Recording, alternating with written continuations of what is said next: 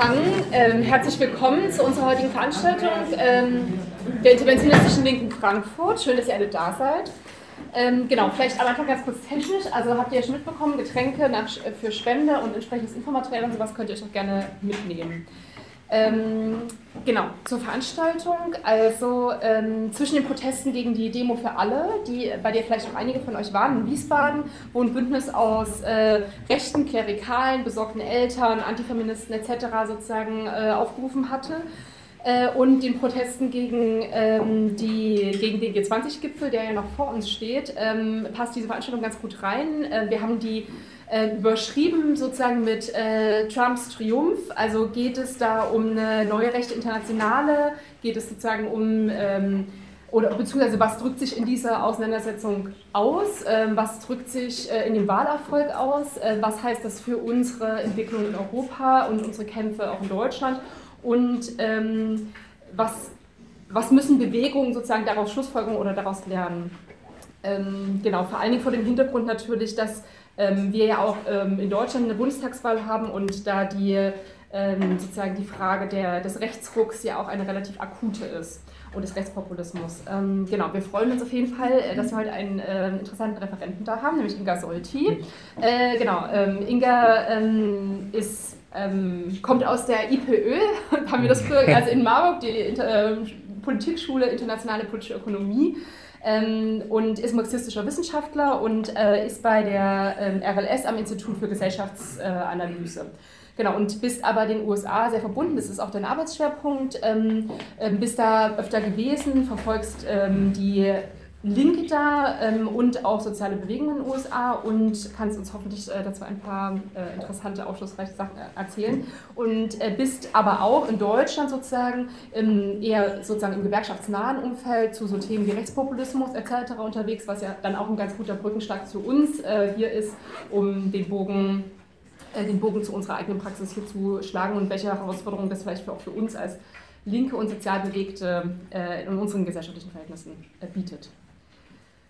Genau, ähm, wir haben uns das so überlegt, dass wir die Veranstaltung jetzt nicht so einen Frontalvortrag oder sowas machen, sondern dass ähm, wir so immer ein bisschen abwechselnd, also Frage, ähm, äh, ich ein paar Fragen stelle und äh, Inga ein ähm, bisschen längere Antworten dazu gibt und wir dann nach, einem, nach so einem Blog von unterbrochenen Inputs dann äh, das auch öffnen natürlich, dass ihr auch eure ganzen Fragen, die ihr sicherlich alle mitgebracht habt, stellen könnt. Und wir haben das so ein bisschen überlegt, dass wir so unterschiedliche Punkte durchgehen von sozusagen, was ist eigentlich die Ausgangssituation und uns am Anfang ein bisschen auf die USA konzentrieren, was äh, hat es für Konsequenzen da, also oder was ist dem vorausgegangen, was hat es für Konsequenzen und was hat es für Konsequenzen äh, vielleicht auch für den globalen Kontext.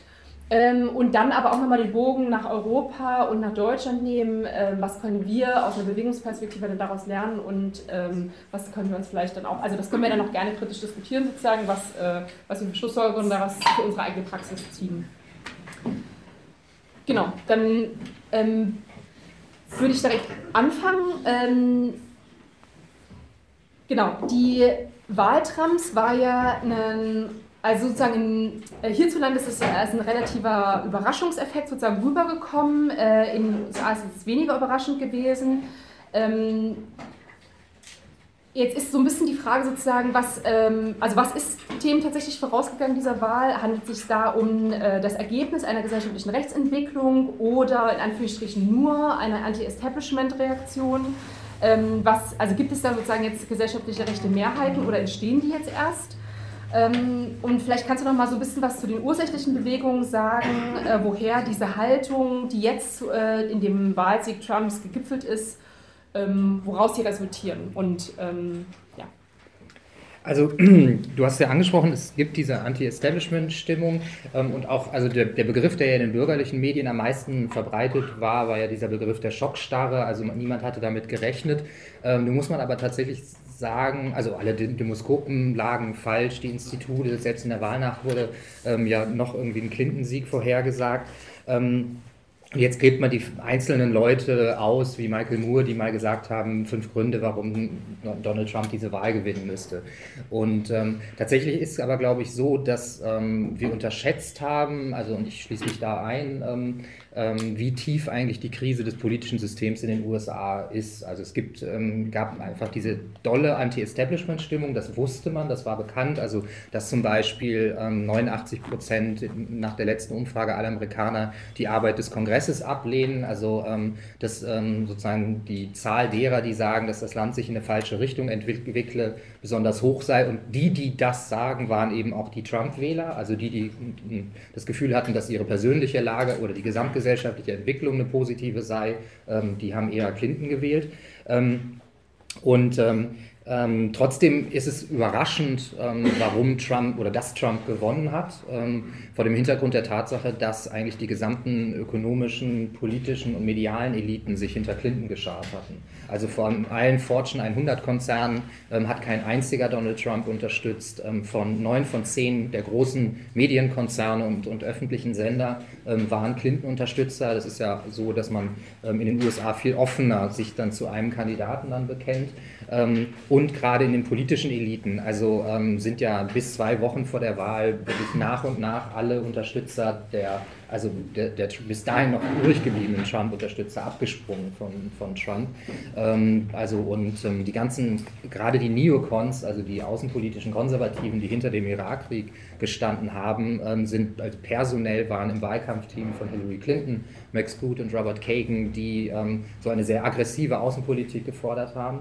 Ähm, und trotzdem, und das ist, glaube ich, das Bemerkenswerte an dieser, dieser Wahl, ist, dass, ähm, obwohl die Herrschenden so geschlossen hinter Clinton standen, es nicht geschafft haben, Trump zu verhindern.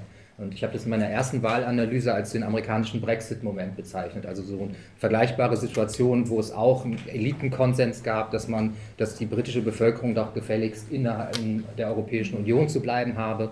Ähm, und dann aber ähm, gerade mit auch einer Klassenspaltung die unteren Gesellschaftsklassen gesagt haben, nein, wir wollen raus. Ähm, die oberen waren dafür. Ähm, womit nicht gesagt ist, dass Trump von den oberen Gesell äh, unteren Gesellschaftsklassen gewählt worden ist. Aber ähm, das, das, Vergleichbare ist eben diese Führungsunfähigkeit ähm, der, der, herrschenden Eliten, dass sie es offenbar nicht mehr unter Kontrolle haben ähm, oder zumindest einen temporären äh, Kontrollverlust erlebt haben mit, mit der Trump-Wahl.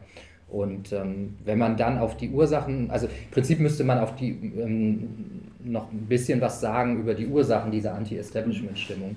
Und da, glaube ich, muss man zurückgehen auf, ähm, auf den Beginn der Krise und die Obama-Krisen, das Obama-Krisenmanagement. Also weil ähm, es hier ja, also, ähm, also es ist ja die größte Krise des Kapitalismus seit den 30er Jahren und der Aufstieg der Rechten ist nun ähm, äh, da kein neues Phänomen. Das hat es in allen großen Krisen des Kapitalismus ja gegeben, also der Krise der 1870er, der 30er, der 1970er Jahre. Also da ist nichts, das ist nicht neu.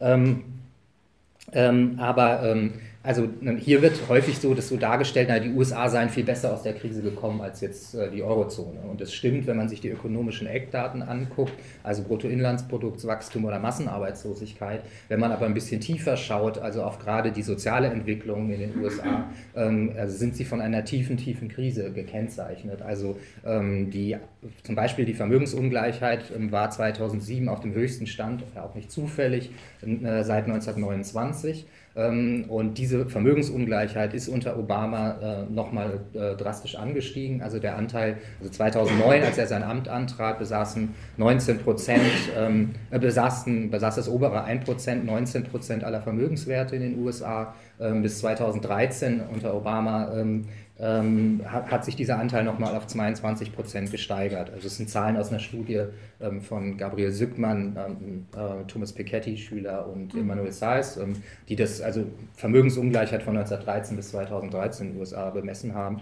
Und der Anteil der oberen 10 Prozent hat sich tatsächlich in den vier Jahren, ähm, Untersuchungszeitraum, vier Jahren nach Obamas Amtsantritt von 54 auf sage und schreibe 72 Prozent aller Vermögenswerte ähm, äh, gesteigert. Nun könnte man sagen, naja, das muss nicht unbedingt einen negativen Effekt in den Realeinkommen haben, aber den hat es gehabt. Also, und den kann man, glaube ich, mit einer Zahl ganz, ganz gut belegen, also welche Krise es auch am Arbeitsmarkt gibt, ähm, die auch erklärt, also ähm, warum die Bernie Sanders-Kampagne so stark war. Ähm, das von allen Jobs ist eine Studie ähm, der US-Notenbank, die ja des Kommunismus eher unverdächtig ist.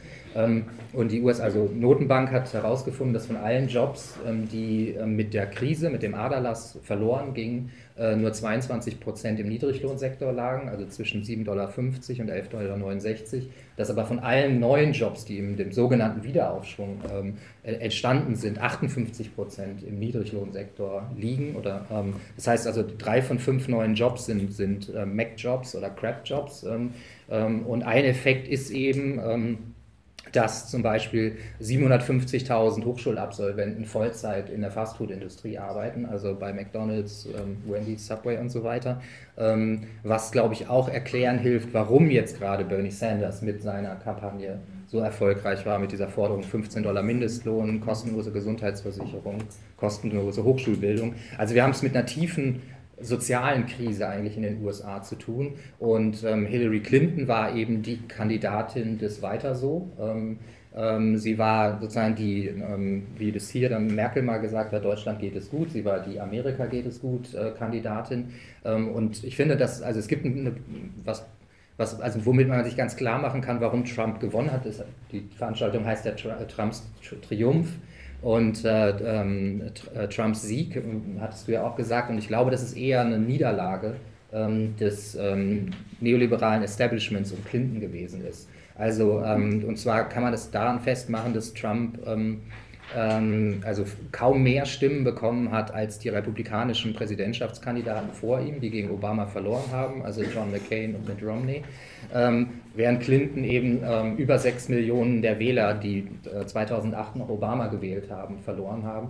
Ähm, und ähm, äh, Robert Reich, ähm, eine ganz interessante Figur, der, der äh, Arbeitsminister unter Bill Clinton gewesen ist, ähm, und jetzt ähm, Wirtschaftswissenschaftler an der Universität Berkeley, der jetzt einer der, der äh, enthusiastischsten und einflussreichsten Unterstützer von Bernie Sanders war. Er hat mal was sehr Kluges gesagt. Also ähm, schon Ende 2015 sagte er, ähm, aufgrund der Situation, so wie ich sie geschildert habe, müssten die USA sich entscheiden zwischen einem linken Reformpopulismus von Bernie Sanders, also der so eine Art solidarischem High Road Exit aus der Krise ähm, ähm, vorgelegt hat und dem autoritären Populismus, ähm, also rechten autoritären Populismus äh, vom Typus Donald Trump oder auch Ted Cruz, also die waren damals alle noch im Rennen, bei den Vorwahlen war das. Und er sagte, wenn die Amerikaner sich nicht 2016 zwischen diesen zwei Polen entscheiden würden, dann hätten sie diese Entscheidung 2020 oder 2024 zu treffen, aber an der Entscheidung selber würden die Amerikaner nicht vorbeikommen.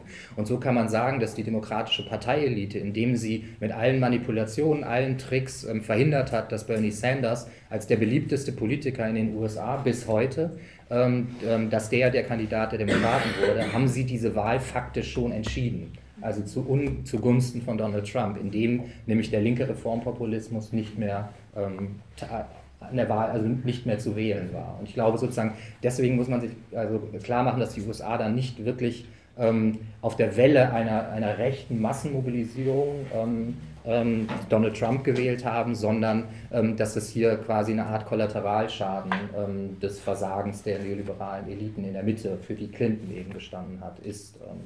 Und ähm, Donald Trump ist, also ich sagte, Bernie Sanders ist der beliebteste Politiker, Clinton und ähm, Trump sind die äh, unbeliebtesten Politiker, die jemals in das Rennen um die Präsidentschaft in den USA gegangen sind. Man kennt es ja sonst so, dass ein Politiker wie Obama wurde gewählt für Hoffnung und Wandel mit einem großen Vertrauensvorschuss und dann kriegt man so mit, was dass irgendwie die Hoffnung nicht ähm, ver verwirklicht wird und dann sinken die Zustimmungswerte. Donald Trump wird jetzt schon mit ähm, 58 Prozent äh, äh, Ablehnungswerten in sein Amt starten, ähm, also mit sozusagen als extrem unpopulärer Präsident. Ähm, und ähm, also ich glaube, Bernie Sanders, wer hätte, wäre Bernie Sanders mit wählbar gewesen, dann hätten wir jetzt eine Situation, dass Bernie Sanders Präsident der USA wäre und nicht Donald Trump. Vielleicht kannst du noch mal was dazu sagen, also die, ähm, wer eigentlich diejenigen sind, die äh, gar nicht erst äh, wählen gegangen sind. Also weil ähm, die Stimmenanzahl sich ja tatsächlich, also sozusagen Donald Trump ist ja nur mit einem Viertel der Stimmen der Wahlberechtigten überhaupt gewählt worden. Und also zum einen gibt es ja diese Frage, nicht alle haben, also nicht alle sind wahlberechtigt, äh, die in den USA leben und gleichzeitig hat ähm, sozusagen die Hälfte der aller Wahlberechtigten gar nicht erst gewählt. Ähm, wer ist denn das? Also wer verbirgt denn sich da dahinter? Ist es sozusagen, haben sie sich von also haben die sich äh, nicht repräsentiert gefühlt und sich deswegen nicht für die und sich trotzdem nicht für die autoritäre Lösung äh, entschieden oder sozusagen, ähm, also schlummert in diesen 50 Prozent die Hoffnung oder äh, noch schlimmere Auswüchse? Ja, also man kennt das ja hier, dass irgendwie gesagt wurde, man muss die Nichtwähler mobilisieren. Ähm, das ist dann tatsächlich ja bei den Landtagswahlen 2016 passiert und äh, davon hat vor allem die AfD profitiert. Aber also ähm, du, sag, du, sagst ganz richtig, also viele, also in den USA gibt es ja dieses äh, krasse Sonderphänomen, dass diejenigen, die mal im Knast gewesen sind, nicht wählen dürfen. Also es gibt halt viele Bevölkerungsgruppen, die schon grundsätzlich ausgeschlossen sind vom Wahlrecht. Ähm, und ähm, wenn man sich anguckt, was die Einkommensklassen anbelangt, ähm, ist es so, dass ähm, sich das, was im Neoliberalismus immer der Fall war, die Demokraten haben ihre Stimmen von den unteren Einkommensklassen bekommen also bis 30.000 und zwischen 30.000 und 50.000. Das ist auch bei diesen Wahlen der Fall gewesen. Diese Einkommensklassen sind mehrheitlich an die Demokraten gegangen. Ähm, Donald Trump hat alle Einkommensklassen darüber gewonnen, also 50.000 bis 100.000, 100.000 bis 200 und so weiter. Ähm, und es ist vor allem dann eine Wahlenthaltung der unteren Einkommensklassen gewesen, insbesondere gerade auch ähm, der Jungwählerinnen, ähm, die so enthusiastisch, enthusiasmiert hinter der Sanders-Kampagne standen. Weil das ist, glaube ich, auch ein bemerkenswerter, also ich bin grundsätzlich der Auffassung, dass man das, was in den USA passiert ist, als Teil eines breiteren rechts- oder einem breiteren gesellschaftlichen Phänomens des Aufstiegs rechter nationalistischer Parteien oder Kräfte ähm, in den entwickelten kapitalistischen Staaten begreifen muss. Aber in einer Sache sind sie äh, doch anders, nämlich auch jetzt in der Orientierung der Jugend nach links. Also ähm, während hier, wenn ihr euch erinnert, also diese Wahl, Landtagswahl in Sachsen-Anhalt war ja so, hätten da einfach nur die 18- bis 30-Jährigen wählen dürfen, ähm, dann wäre die AfD stärkste Partei geworden und hätten nur die 18- bis 30-jährigen Männer wählen dürfen, dann wäre die AfD bei über 50 Prozent gelandet.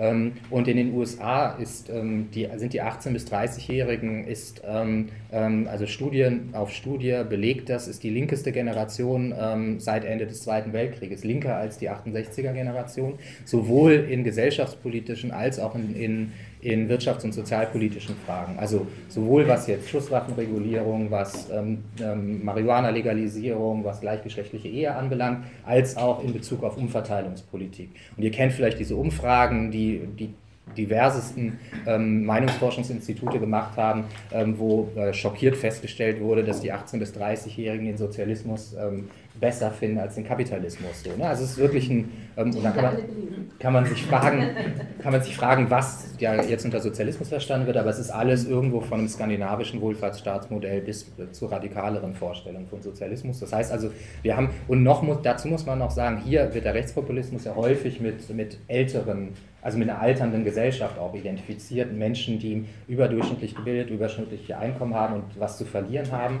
In den USA, ähm, die USA sind keine alternde Gesellschaft. Also ähm, diese Gruppe, diese Alterskohorte der 18- bis 30-Jährigen ist nicht nur die, die linkeste, sondern auch die größte Alterskohorte. Also ähm, äh, und manche gehen schon davon aus, dass damit eine, eine Sanders-Generation entstanden sei.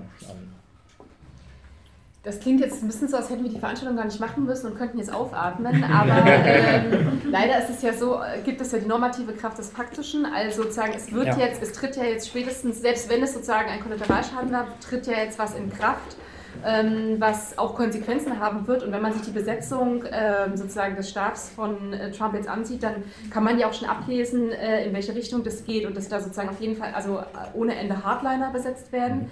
Deswegen so ein bisschen als äh, Frage, also was äh, werden jetzt die Konsequenzen dieses Wahlsiegs ähm, sein für die USA?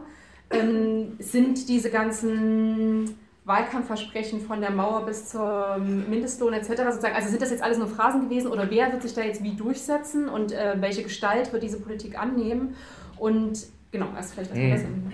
Also vielleicht hm, kann man noch mal daran erinnern, was eigentlich so ähm, die Gründe waren, warum eine Anti-Establishment-Stimmung sich an Donald Trump heften konnte. Weil das sind so, glaube ich, zwei zentrale Wahlversprechen, die ähm, jetzt auch aus einer linken Perspektive erstmal nicht uninteressant sind. Das war das eine, dass er sagte, ähm, dass, also dass er eine Anti-Freihandelsposition vertreten hat dass er also äh, Mexiko Strafzölle von 30 Prozent und China Strafzölle von 50 Prozent auferlegen wollte, also faktisch mit dem nordamerikanischen Freihandelsabkommen äh, von 1994 äh, brechen wollte ähm, dass ähm, natürlich also in den Staaten, die dann auch die Wahl entschieden haben, also jetzt diese ähm, freihandelsverheerten, deindustrialisierten Staaten, also um die großen Seen herum, ähm, Michigan war ja dann entscheidend, äh, Wisconsin, ähm, auch Ohio und Pennsylvania, ähm, dass also das eine der Positionen war, warum die Eliten ihn auch so gehasst haben, weil das ist ein absolutes No-Go, also Freihandel und globaler Kapitalismus sind einfach, das ist der Konsens in dem neoliberalen Machtblock, wo die transnationalisierten Kapitalfraktionen dominant sind. Ähm, und das andere war eben seine, seine ähm, scharfe Kritik, auch leicht fallende Kritik am, am Irakkrieg, also, am, also an der, dem katastrophalen Scheitern der US-Außenpolitik ähm, im Mittleren Osten, also von Syrien, Irak und Libyen mit mehreren hunderttausend Toten und, und äh, zerstörten Ländern und, ähm, und ähm, wo Trump ja sagte, man habe jetzt irgendwie, ähm, er hat es ja nicht so mit Zahlen, aber die Zahl ist ähm, 4,879 Billionen wurden ja für den Irakkrieg mittlerweile ausgegeben ähm, und ähm, auch mit Veterans Benefits und so. Ähm, und wo er sagte, na, das Geld hätte man doch in die Infrastruktur in den USA stecken können, was natürlich also populare Forderungen waren, also mhm. populare Wahlversprechen. Ähm, und von diesen Wahlversprechen, also die, wo er vermeintlich oder zumindest rhetorisch links von Clinton stand, also oder beziehungsweise ähm, näher an den Volksmassen stand als, als Clinton, die, deren Kritik am Irakkrieg und am Scheitern ja war, dass man äh, nicht, dass man zu viel Krieg, sondern dass man zu wenig Krieg geführt habe.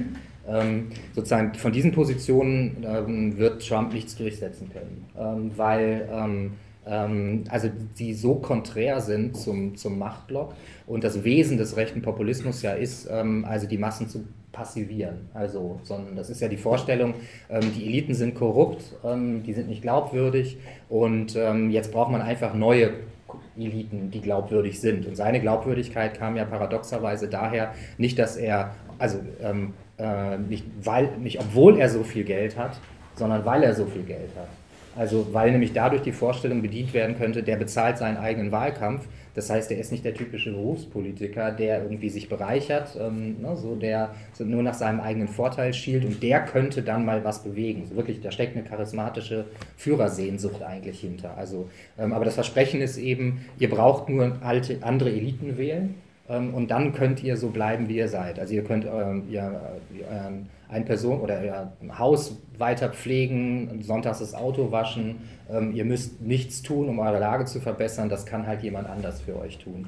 Und, aber weil gerade das Trumps sozusagen Position oder die Position des rechten Populismus insgesamt ist, ähm, dass, es, dass sie nicht brechen mit diesem Delegationsprinzip von, von Wahlen, ähm, fehlt ihm natürlich jetzt außen, außerparlamentarisch eine, eine gesellschaftliche Macht und also Bewegungen, die ihn dazu in die Lage versetzen könnten, diese Anti-Establishment, Anti-Eliten-Position durchzusetzen. Und von daher ist so meine Position, dass man von Trump eben die schlechten Seiten von Clinton bekommen wird und die schlechten Seiten von seiner Kampagne. Und mit schlechten Seiten ist gemeint, man wird, also er, so die, die Eliten sind ja jetzt schon dabei, ähm, auch wenn man sich sein Kabinett anguckt, ihn so einzuhegen, ähm, dass er nicht brechen wird mit, ähm, mit der der Politik des globalen Kapitalismus, Freihandel ähm, und der militärischen Durchsetzung dieses globalen Kapitalismus, also der aggressiven Außenpolitik der USA, die auf Konfrontation setzt, ähm, ähm, vor allem gegen China, ähm, aber auch gegen Russland.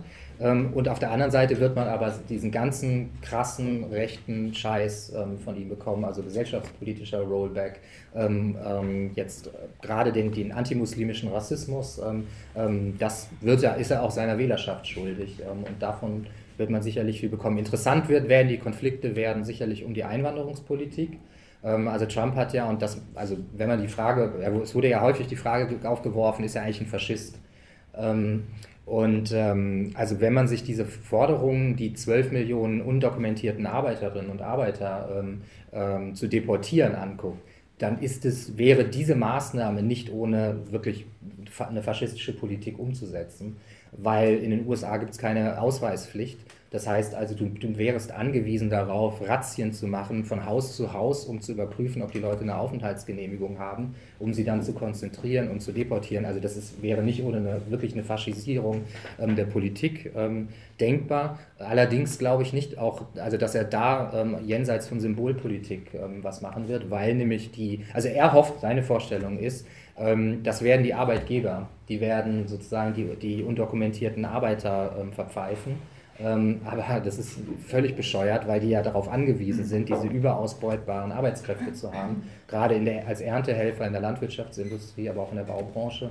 Und von daher wird es sozusagen, da wird es rechte Symbol, harte rechte Symbolpolitik äh, geben, meines Erachtens. Also wird äh, so inszenierte Abschiebung von Kriminellen Mexikanern und so geben, ähm, aber es wird keine, keine Mauer geben. Das heißt also, dass, als da die, ich, ich weiß nicht, ob ihr das gelesen hattet, aber in Heidelberg haben ja schon Zementfabriken frohlockt, dass jetzt da eine Mauer gebaut wird. Und, äh,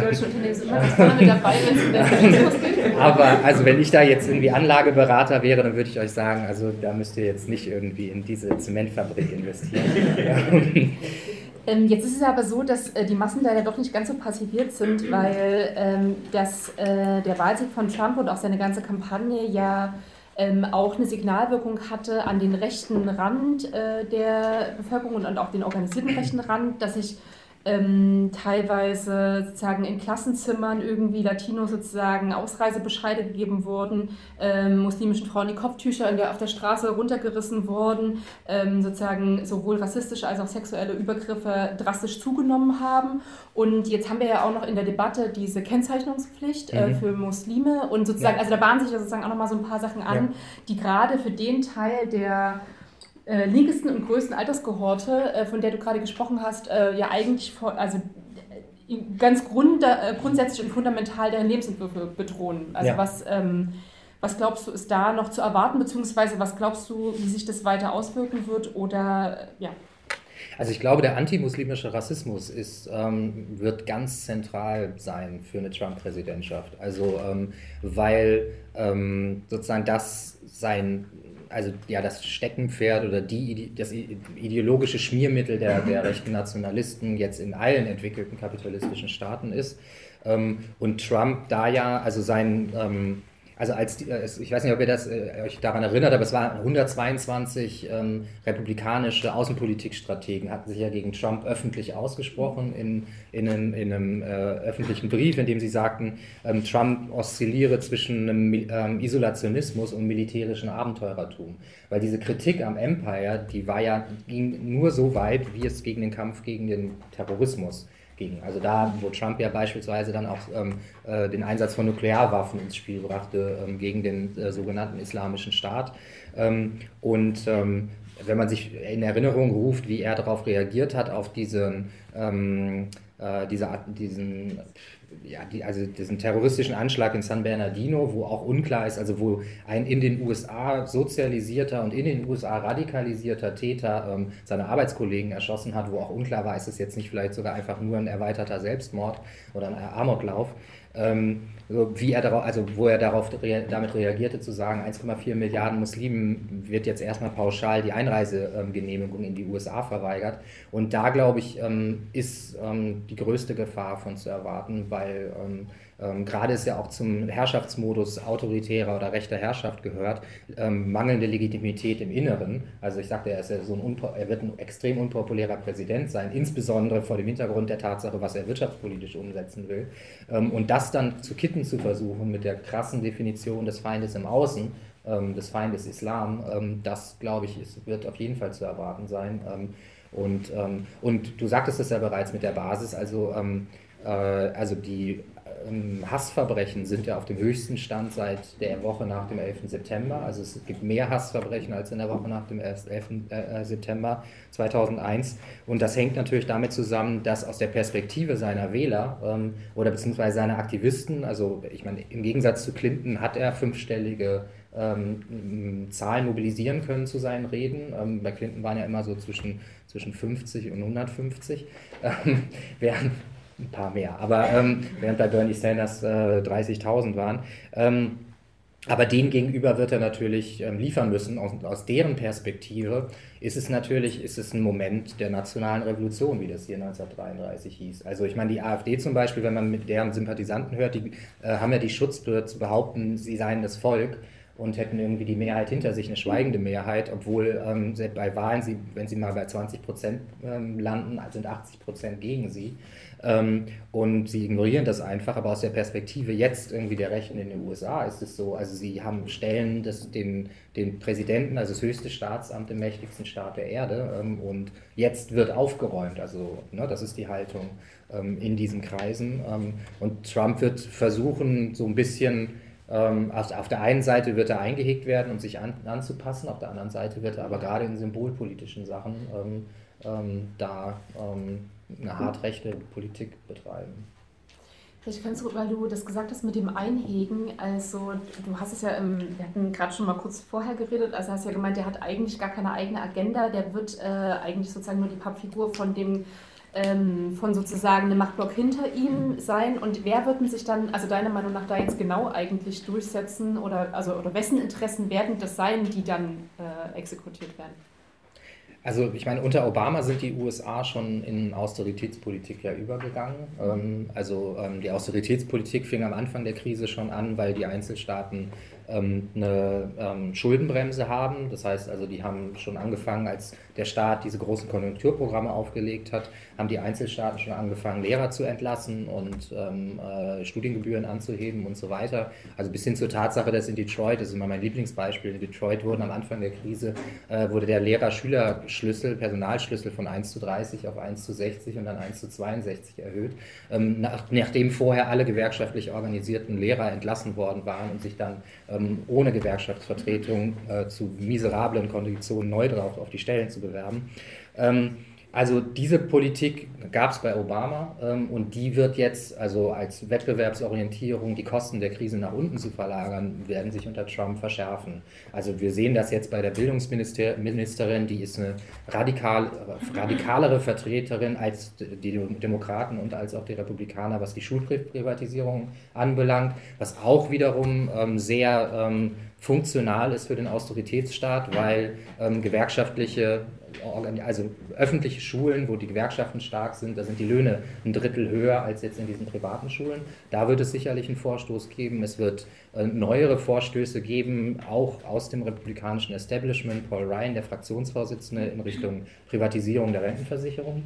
Ähm, ähm, und ähm, es wird, ähm, also mit Trump, Trump hat ja auch eine äh, Aufrüstungs-, ähm, also ähm, äh, ob trotz dieses scheinbar isolationistischen Kurses ähm, äh, Aufrüstung beschlossen oder beziehungsweise das ist ähm, ein Projekt und ähm, Zugleich wird, und, und natürlich Trump ähm, wird ähm, die gewerkschaftsfeindlichen Gesetze verschärfen. Also ähm, ähm, er hatte schon ja, während der Wahlkampagne sich nicht, also das Einzige, was er zu Gewerkschaften zu sagen hatte, war, auch er habe, er brauch, bei, bei ihm bräuchte es keine Gewerkschaften im, äh, auf den Baustellen, weil er habe sich mit seinen Arbeitern immer sehr gut ver verstanden.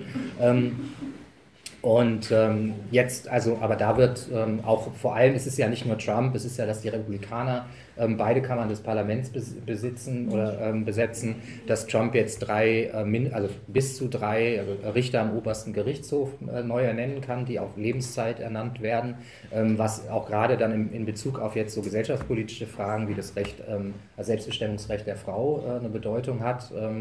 Ähm, ähm, das ja 1973 durch eine oberste Gerichtshofentscheidung ähm, legalisiert wurde. Ähm, und natürlich ähm, gibt es halt die Republikaner auf den, den ganzen, in den ganzen Einzelstaaten, also wo diese Politik, diese antigewerkschaftliche Politik ähm, der sogenannten Right-to-Work-Gesetzgebung ähm, betrieben wird. Und, und da wird es natürlich einen, einen, harten, einfach eine hart rechte Politik geben, die aber zugleich eben so aufgrund dieser breiten Konfrontation auf so vielen Ebenen, also ähm, Identitätspolitik, Umverteilungspolitik, ähm, dann auch ähm, mit einem starken Widerstand zu rechnen haben wird. Ähm, und ähm, also ich denke, dass es ähnlich ist wie 2001 äh, mit George W. Bush, also dem rechten Klima und einer hart rechten Regierung, nur mit dem Unterschied, dass die Linke in den USA heute viel, viel besser aufgestellt ist und dass die Linke also ähm, mittlerweile auf dem Sanders-Pol ist faktisch. Also dass sie unter diesem, ne, diesem Muster der Umverteilungspolitik, einer links, konfliktorientierten linkssozialdemokratischen Politik läuft und nicht mehr länger ähm, äh, jetzt unter diesem Mitte, ne, linksliberale Toleranz und Ausbeutung für alle, so, ähm, so wie das ähm, die Demokraten, also ohne Diskriminierung, wofür die, das Demokraten-Establishment stand, weil das Demokraten-Establishment ist halt komplett desavouiert. Also infolge jetzt dieser Entwicklung. Also weil die, das Demokraten-Establishment sagte, es kann für euch nicht besser werden, aber immerhin sind wir nicht Trump und immerhin sind wir wählbar gegen Trump. Und ähm, das ist jetzt offenbar komplett vor die Wand gefahren. Das heißt, und Sanders wird eben der, der Oppositionsführer sein, als beliebtester Politiker. Er ist äh, Senator und ähm, sozusagen unter diesem, in diesem dritten Pol, wenn, wenn man das so nennen will, also ähm, wird sich, glaube ich, der Widerstand organisieren. Und tut es ja längst schon. Da können wir ja gleich nochmal so ein bisschen drauf äh, kommen, weil es ja auch ganz interessant ist, da, da ja auch da ein paar Sachen schon ins Leere gelaufen sind nach der Beendigung der Bernie Sanders-Kampagne, aber das, äh, das können mhm. wir ja gleich nochmal aufgreifen. Vielleicht können wir erst einmal ganz kurz so ein bisschen auf diese globalere Perspektive schauen. Also ähm, Putin war, glaube ich, der Erste, mhm. der, oder Kim Jong-il, ich weiß gar nicht so richtig, auf jeden Fall äh, eine, ein selbsternannter Despot war, der, waren, die, also waren eigentlich die Ersten, die Trump gratuliert haben ähm, gefolgt von Erdogan, Le Pen etc. Dann kamen erst äh, lange danach äh, kamen sozusagen dann die ganzen eher ähm, gesetzteren Politiker und Politikerinnen. Ähm, was heißt denn jetzt die Wahl von Trump? Ähm, also gerade vor dem Hintergrund, was du mir meintest, es gibt jetzt noch, also eigentlich wird sich eine aggressivere Außenpolitik äh, weiter durchsetzen, weil der Block hinter Trump das, ähm, das eigentlich forciert, was ähm, also was ist denn da jetzt zu erwarten? Gibt es da jetzt sozusagen neue imperiale Konstellationen? Gibt's ein, äh, ist die Angst vom Dritten Weltkrieg berechtigt? Also sozusagen, also wird ja jetzt viel geungt sozusagen darum, was ähm, bedeutet das für das Verhältnis zu Russland etc. Also ähm, sind die Glückwünsche, ähm, werden sich die Glückwünsche noch auszahlen oder werden die sich, ähm, werden die sich bald noch wundern? Also ich denke eher, dass sie sich bald noch wundern werden. Also natürlich ist es ein Pass pro Toto für eine Tendenz, äh, zum autoritären Kapitalismus. Wenn man dann auch Ungarn und Polen dazu zählt, ähm, China dazu zählt, ähm, auch das autoritäre Krisenmanagement in der Europäischen Union, ähm, glaube ich, kommt man an dieser Diskussion, dieser De Debatte, die Frank Deppe mit seinem Buch äh, zum autoritären Kapitalismus angestoßen hat, nicht vorbei. Ähm, zumal es eben diese Desillusionierung mit der Funktionsfähigkeit der Demokratie äh, ja nicht nur von unten gibt. Also das, was ich am Anfang mit, mit dieser Unzufriedenheit oder der Vertrauenskrise in die politischen Institutionen in den USA gesagt habe, die, die, Repräsentationskrise, die du am Anfang genannt hast, sondern es gibt diese Desillusionierung ja auch ganz klar von oben, also auch in den USA, vielleicht noch schärfer. Also hier haben wir das mit diesem autoritären Krisenmanagement der EU, in den USA haben wir das ähm, viel stärker noch als Diskurs äh, über die Unregierbarkeit, ähm, über die Dysfunktionalität, die Plutokratie, die Oligarchie. Also das schreit einen aus den bürgerlichen Medien entgegen. Die Washington Post, die New York Times sind voll davon. Und zwei Beispiele, die ich immer ganz gerne nenne, sind ähm, ähm, Francis Fukuyama und, und ähm, äh, Thomas L. Friedman, vielleicht der einflussreichste Intellektuelle, zumindest in den 90er und Anfang 2000er Jahren. Also die, so, die Päpste so der, der liberalen Demokratie sein, waren, so Liberalismus und Kapital, also Kapital, liberale Demokratie und Kapitalismus sind ähm, das Ende der Geschichte und as good as it gets und ähm, die schaffen Wohlstand weltweit. Ähm, und die sind mittlerweile so weit zu sagen, ähm, also Thomas L. Friedman hat sein Krisenbuch, die, das letzte Kapitel, überschrieben mit To be China for one day, der Hoffnung, also die USA könnten einmal so funktionieren wie China, äh, mit diesen zentralen Machtstaatressourcen, das, was jetzt nötig ist, zu tun. Ähm, und Francis Fukuyama, ähm, der ähm, schreibt mittlerweile äh, Texte für die Financial Times, die unter der Überschrift US Democracy has little to teach China. Also die US-Demokratie hat China nichts mehr beizubringen, weil China viel, viel besser aus der Krise gekommen sei durch so. Also von daher sozusagen, es gibt eine Erosion des Vertrauens in die parlamentarischen Institutionen von unten und von oben. Gleichwohl glaube ich nicht, dass ähm, das weltpolitisch ähm, zu einer Annäherung führt. Also ich denke, das ist sicherlich das, was, was Putin sich erhofft, aber aus einer defensiven Position. Der hat, arbeitet ja sowohl jetzt auch mit, mit, mit den Linken, versucht er zusammenzuarbeiten, wie jetzt auch mit den rechten äh, EU-Kritikern, weil natürlich ähm, der russischen Position am meisten geholfen ist, wenn die EU auseinanderbricht und nicht mehr so aggressiv an Russlands Außengrenzen operieren kann. Ich glaube aber, dass ähm, für die USA ähm, die Konfrontation mit Russland und China ähm, der Modus sind, in dem sie weltpolitisch herrschen. Also es geht nicht ohne Konfrontation. Ähm, und ähm, also ich habe das in einem Aufsatz die Strategie der Einbindung durch Eindämmung mal genannt. Also so, dass sie sozusagen die, die Herausforderung für die USA ist, dass also an den Rändern des Empires ähm, äh, so in einer, in einer Welt, die zunehmend jetzt nicht mehr als globaler Kapitalismus integriert werden kann, mit den gleichen WTO-Regeln für alle, ähm, wo das transnationale Kapital einfach hinfließen kann, sondern es bilden sich ja wirklich regionale Blöcke. Dieser eurasische Block ist natürlich einer, Lateinamerika ist ein anderer Block ähm, und sie müssen versuchen, das zu hintertreiben und das können sie nur durch, durch Konfrontation. Also, und die Hauptkonfrontationslinie ist äh, China und da ist Trump natürlich ähm, einer, der das auch glaubwürdig dann vertreten kann. Weil Trump ist im Ende, ist er ähm, Präsident der USA. Und sozusagen, also ohne einen anderen gesellschaftlichen Block wird er kaum großartige Kurskorrekturen ähm, da vornehmen können, geschweige denn eine Entspannungspolitik oder die Entmilitarisierung, die er teilweise in, in Aussicht gestellt hat, also den Abbau für Militärbasen weltweit. Also ähm, so eine Politik werden wir nicht bekommen. Ähm, Jetzt hast du ja so ein bisschen gesagt, also ähm, Trump ist hat eigen, also es gibt eigentlich, also Trump ist sozusagen jetzt so ein Phänomen, wo es gar keine ges rechten gesellschaftlichen Mehrheiten gibt, äh, sie aber jetzt äh, auf eine bestimmte Art und Weise ja vielleicht also auch in der Gefahr stehen, hergestellt zu werden. Äh, und es gibt eine Wahlmehrheit. Äh, jetzt haben wir sozusagen in Europa genau die umgedrehte, also in vielen Ländern zumindest noch äh, die umgedrehte Variante. Es gibt ähm, äh, es gibt keine Wahlmehrheit, es gibt aber sozusagen einen größer werdenden, sich neu aufstellenden rechten Block äh, aus nationalistischen, chauvinistischen, antifeministischen, äh, protektionistischen ähm, Personengruppen irgendwie. Und ähm, ist da jetzt, also inwieweit würdest du sagen oder würdest du glauben, dass jetzt diese Wahl von Trump ähm, auch ein, also so ein Signal in diese Richtung ist. Oder sozusagen, also in, ist das jetzt ein Dampfhoch und eine, die, der, die Vorauseilung einer rechten Internationale, so wie wir es jetzt äh, sozusagen ein bisschen ähm, provokativ in die Überschrift geschrieben haben der Veranstaltung, oder, mhm. ähm, oder inwieweit ist es sozusagen jetzt auf die europäische Situation überhaupt äh, gar nicht übertragbar? Also ich glaube, es ähm, kann so, ähm, also das Projekt, was Trump vertritt als ein radikalisiertes neoliberales Programm eigentlich, ähm, ist, wäre, also vor dem Hintergrund dieser tiefen sozialen Krise, Trump hatte ja sogar gesagt, dass die Löhne in den USA zu hoch seien, ähm, wird kein hegemoniales Projekt sein, ähm, weil es diese soziale Krise nochmal verschärfen wird. Und er macht keine Anstalten, das zu machen, was zum Beispiel die Nazis ja sehr klug gemacht haben, also ein rechts-keynesianisches Programm. Also sozusagen die, ähm, bevor Keynes seine Theorie schreiben konnte, schon diese Politik zu machen durch Massenaufrüstung, Verschuldung bei den Ländern, die man dann später überfallen hat. Ähm, so, also wirklich die, die, die soziale Frage, zumindest in Teilen rechts zu beantworten. Ähm, also einen national-sozialen Weg, ähm, ähm, da gibt es keine Anzeichen dafür, dass, dass es bei Trump passieren wird.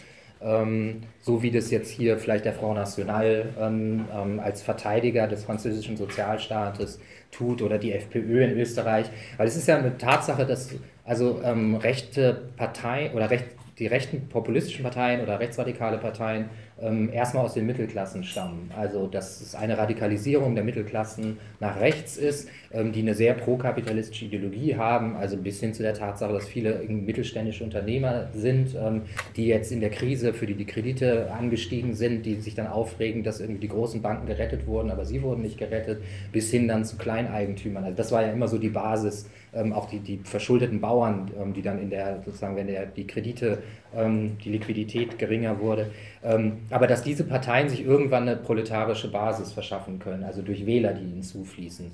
Ähm, und während die Kader aber selbst immer noch weiterhin aus den Mittelklassen, aus dem Kleinbürgertum eigentlich kommen, was politisch gesehen natürlich sehr, sehr relevant ist, weil man dann versuchen kann, muss diese Klassenspaltung zwischen Wählern und, und Funktionären von rechtsradikalen Parteien wirklich zu nutzen, da, da rein zu intervenieren, klarzumachen, die AfD ist nicht, das ist, also das, dieses wirtschaftsliberale Programm ist nicht in eurem Interesse als Wähler.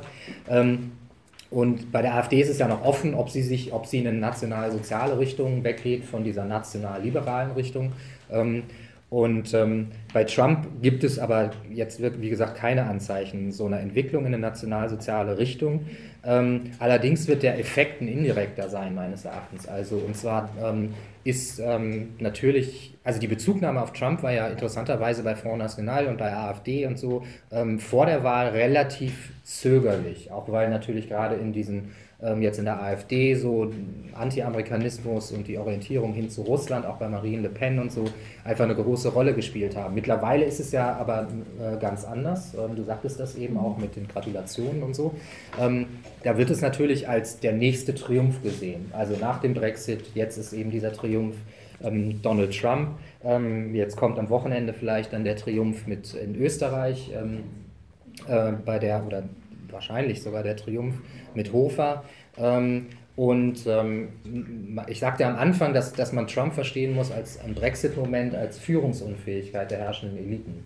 Und ich glaube, dass Trump, also dass man jetzt einfach, also ich würde die Hand nicht ins Feuer dafür legen, ähm, dass jetzt in der Stichwahl zwischen ähm, Ferrand und ähm, und Marine Le Pen bei den französischen Präsidentschaftswahlen jetzt Anfang nächsten Jahres, ähm, dass da die Situation sich wiederholen wird, wie es 2002 war, als äh, ähm, Jean-Marie Le Pen, also ihr Vater, gegen Jacques Chirac, also einen Konservativen, in die Stichwahl ging und 80 Prozent ähm, in so einem Volksfrontgedanken gegen den Faschismus dann, dann den Konservativen wählte, weil es jetzt ja die Situation ist, dass Marine Le Pen sagt, ich, ich verteidige den nationalen Sozialstaat und äh, du hast dann einen rechten Kandidaten, der den, den Sozialstaat abwickeln will, Frankreich eine Agenda 2010 ähm, hochpotenziert auferlegen will, ähm, dass sich das nochmal wiederholt. Sondern da glaube ich, würde ich eher sogar, wenn, wenn ich ein Wettbüro aufmache, würde ich, ähm, äh, ähm, würde ich glauben, dass Marine Le Pen da gute Chancen hat, das zu gewinnen. Und wenn sie das gewinnt, dann wird sie ein, also ein Referendum machen über den Verbleib ähm, der Franzosen in der Europäischen Union. Ähm, und das wird wahrscheinlich wie das EU-Verfassungsreferendum noch, noch deutlicher zu Ungunsten der EU und des, äh, des Euroraums ausfallen. Und dann hätte man, hätten die herrschende Situation, wo sie ein unkontrolliertes Auseinanderbrechen der, der, des Euros und der Europäischen Union hätten. Das ist eine Situation, die haben sie nicht gewollt. Die haben ja mit allem sozusagen koste es, was es wolle, versucht, diesen Euro zu retten. Sie haben ihre eigenen Regeln gebrochen, die sie sich selbst auferlegt hatten, haben massiv Gelder ähm, sozusagen dafür eingesetzt. Nur es könnte tatsächlich sein, dass sie damit konfrontiert werden. Und dann, glaube ich, stellt sich diese Rechtsfrage auch hier in Deutschland nochmal ganz anders. Weil meine Position ist bisher, dass die AfD dysfunktional war für, die, für die, äh, die Macht, den Machtblock in, in Deutschland und in Europa, einfach weil es mit diesem zentralen Herrschaftsprojekt Euro brechen wollte, auch mit dem zentralen Herrschaftsprojekt ähm, ähm, Arbeitnehmerfreizügigkeit innerhalb ähm, der, des Euroraums. Ähm, und ähm, ähm, diese, das würde sich dann eben nochmal ganz anders stellen. Also weil dann plötzlich diese, diese, diese Dysfunktionalität und die Inkompatibilität mit dem herrschenden Block weg wäre. Weil dann könnte es Bündnisse jetzt mal auf Parteien gebracht locker geben zwischen CDU, CSU und AfD. Ähm, und also wo dann im Grunde nationalistische Politik, nationalistisch-autoritäre Politik ähm, betrieben wird. Ähm, und das ist, glaube ich, so ein bisschen so die indirekte Gefahr oder die indirekt größte Gefahr, die von dem Trump-Sieg ausgeht. Müssen wir uns denn jetzt freuen, dass Merkel wieder kandidiert, weil sie äh, sozusagen nicht so schlimm ist oder sozusagen für so eine proeuropäische Variante und die Sicherheit sozusagen, äh, die sichere Bank steht? Oder weil sie, oder müssen wir eigentlich eher Angst davor haben, weil gerade in so einer Abwahl das ist, also weil sie auch für so einen weiter, weiter so Kurs steht und eigentlich das noch einen rechten Ruck forcieren wird? Ich glaube, man kann sich da, also ich halte von diesem Volksfrontgedanken gegen die Rechte nicht viel. Das war ja so die historisch richtige Lehre aus den 30er Jahren, dass man sagte, ähm, dass die Kommunisten und die Sozialdemokraten sich als die Hauptfeinde bekämpften, ne? also die rot lackierten Faschisten, wie die, die SPD die KPDler nannte und die, die Sozialfaschisten, wie die KPDler die SPDler nannte. Das wird ja so, als war ja die Lehre, also dass diese Spaltung der Arbeiterbewegung das Problem war oder der Grund, warum die Nazis ähm, äh, an die Macht kommen konnten. Ähm, und daraus schließen ja viele, dass man jetzt breite Bündnisse gegen rechts machen muss. Ähm, und ähm, sozusagen, dass man in der Situation sein kann, wo man die Demokratie verteidigen muss mit allen Kräften, auch bürgerlichen Kräften, weil es auch irgendwo eine Grenze gibt, wo der Konservative diesen Weg in die Barbarisierung nicht mitzugehen bereit ist, den jetzt irgendwie die, für die die radikale Rechte steht.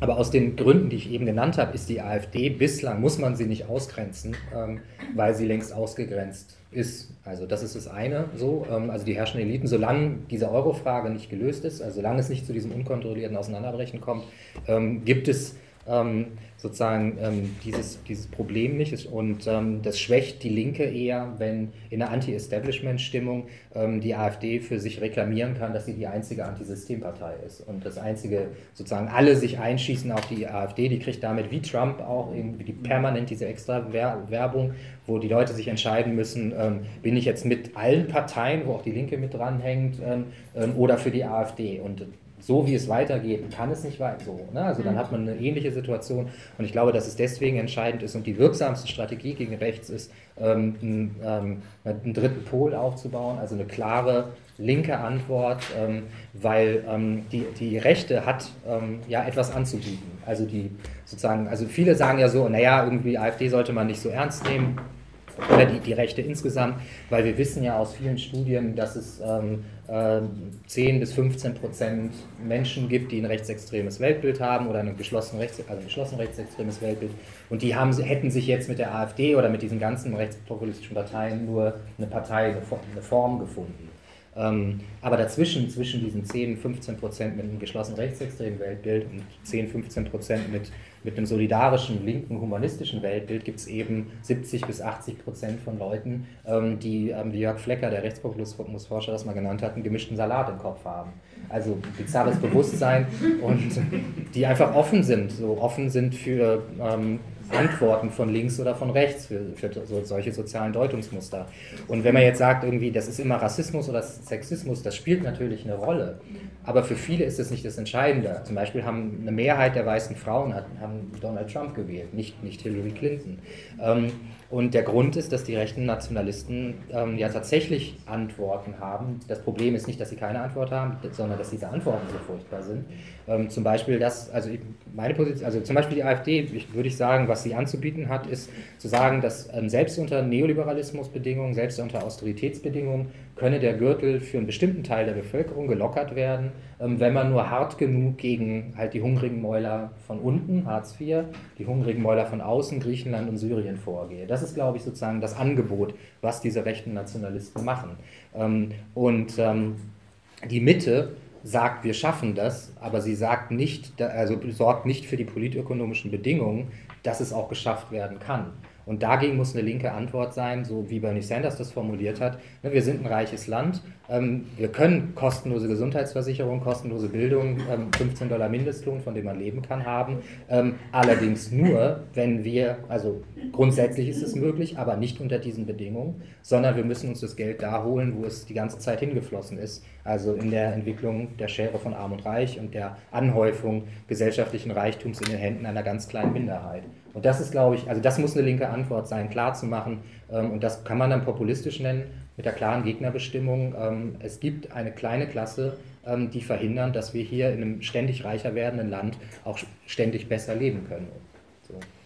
Jetzt hast du ja schon das mit dem linken Pool aufgemacht und sozusagen so ein bisschen, wäre das ja jetzt eigentlich der Block zu den Handlungsoptionen, aber ich würde trotzdem gerne noch mal was anderes einbringen, weil ähm, du ja die ganze Zeit jetzt sehr, das sehr ökonomistisch argumentiert und sehr stark auf sozusagen den Klassenwiderspruch, die soziale Frage etc. Jetzt gibt es ja aber auch äh, nicht ganz unwesentlich viele Leute, die sagen, eigentlich ist es überhaupt gar kein Klassenkampf, der da stattfindet, sondern es ist eigentlich ein Kulturkampf, der da stattfindet, weil sozusagen diese, in diesen Wahlerfolgen oder in dem Herausbilden dieser, dieses, dieser neuen rechten Blöcke äh, zwischen irgendwie reichen, äh, weißer ein Teil der weißen Arbeiterklasse, ein Teil der Rechten, ein Teil der bla bla bla, sozusagen, dass es da eigentlich viel mehr auch um eine kulturelle und eine Identitätsfrage geht, also sozusagen die ähm, die Verteidigung des, der, des eigenen gesellschaftlichen Rollenstatus als Familienernährer, als Industriearbeiter, als und das sozusagen, dass eigentlich das da so ein bisschen um, also mit der ganzen ähm, Liber also Liberalisierung von Lebensformen, mit der, also was ja auch immer so gesagt wird, die Globalisierung, das kosmopolitische Leben in den Großstädten und ähm, gleichzeitig irgendwie dieser ähm, ganz starken und prominenten Migrationsbewegung sozusagen ja so ein Angriff auf die eigene Lebensform stattfindet und ähm, irgendwie ja schon das Signal angekommen ist, okay, unsere in Klammern jetzt, wir würden sagen, imperiale Lebensweise kann sich so nicht fortsetzen. Ähm, ergo, sie ist in Gefahr, sprich, ich muss irgendetwas damit, äh, da, also tun, damit das aufhört, so damit mein Rollstatus eben nicht in Gefahr gerät. So, und äh, du hast, also zu dieser Frage hast jetzt noch relativ wenig gesagt, vielleicht kannst du ähm, da, äh, also inwieweit du diese Frage siehst oder inwieweit du diese Konstellation siehst, äh, noch mal ein bisschen was ausführen, ähm, vielleicht ja auch aus den USA wie auch hier vor Ort oder wie du das sozusagen vielleicht auch im Wechsel wahrnimmst. Hm. Also, dass ähm, da ein Kulturkampfmoment eine große Rolle spielt, ähm, ähm, ist ja unbestritten. Ähm, ich würde nur sozusagen Kulturkampf nicht so leicht gegen, gegen Klassenpolitik oder Klassenfragen austauschen, weil natürlich, ich meine, also die rechte Erklärung zum Beispiel für ähm, also Linksliberale haben immer sehr gern darauf hingewiesen, dass ähm, die christliche Rechte besonders da stark ist, wo irgendwie die, die meisten Drogenabhängigen sind, wo die meisten Ehescheidungen stattfinden ähm, und, also, und so weiter und so fort. Und ähm, ähm, aber sozusagen nicht, nicht zu begreifen, dass die rechte Erklärung gerade eine Antwort darauf ist. Also dass jetzt zum Beispiel, also die rechte Erklärung zum Beispiel für Neoliberalismus ist, wenn man dieses wunderbare Buch, wunderbar in Anführungsstrichen von Charles Murray liest, ähm, über ähm, ach, äh, World Coming Apart, also das letzte Buch, das er gemacht hat. Das sind zwei Teile aufgeteilt. Der erste Teil schildert wirklich ähm, ähm in, in drastischer Sprache den Zerfall der weißen ähm, Arbeiterfamilien. So. Also ähm, auch wirklich dann mit, mit Armut und also oder Verarmung und benennt dann auch wirklich also die Lohnentwicklung und so weiter und so fort. Er schweigt sich ein bisschen aus, was das mit der Schwächung der Gewerkschaften zu tun hat. Aber es ist wirklich eine drastische Schilderung ähm, des, ähm, des, des Niedergangs. Ähm, und die Antwort darauf ist aber, das hat jetzt nichts irgendwie mit eben der Defensive der Gewerkschaftsbewegung zu tun, sondern das hat was mit, mit äh, den libertären Werten von 68, dass man sich jetzt eher scheiden lässt, ähm, zu tun, dass man irgendwie äh, keine Verantwortung mehr übernimmt für seine Familie, natürlich besonders auch gerade die Schwarzen. Ergo, die ähm, Linken sind schuld. Genau, natürlich. Ja, ja, natürlich. Ähm, nur ähm, für die wenigsten stellen sich diese Fragen, ähm, das ist halt ein rechtes Deutungsmuster, ähm, aber für die wenigsten stellen sich diese Fragen ja so auf diese weltanschauliche Art und Weise, sondern es ist halt eine Antwort ähm, ähm, und die von bestimmten politischen Kräften gegeben wird. Aber wenn man sich anguckt, wie, jetzt, wie viel jetzt auch Personen oszilliert oder also soziale Gruppen oszilliert sind zwischen Bernie Sanders und Donald Trump, das ist, glaube ich, also und auch wie viel jetzt in der Republikanischen Partei, also ähm, ähm, wie ein großer Teil mit den wirtschaftspolitischen Forderungen der Republikanischen Partei nicht übereinstimmen.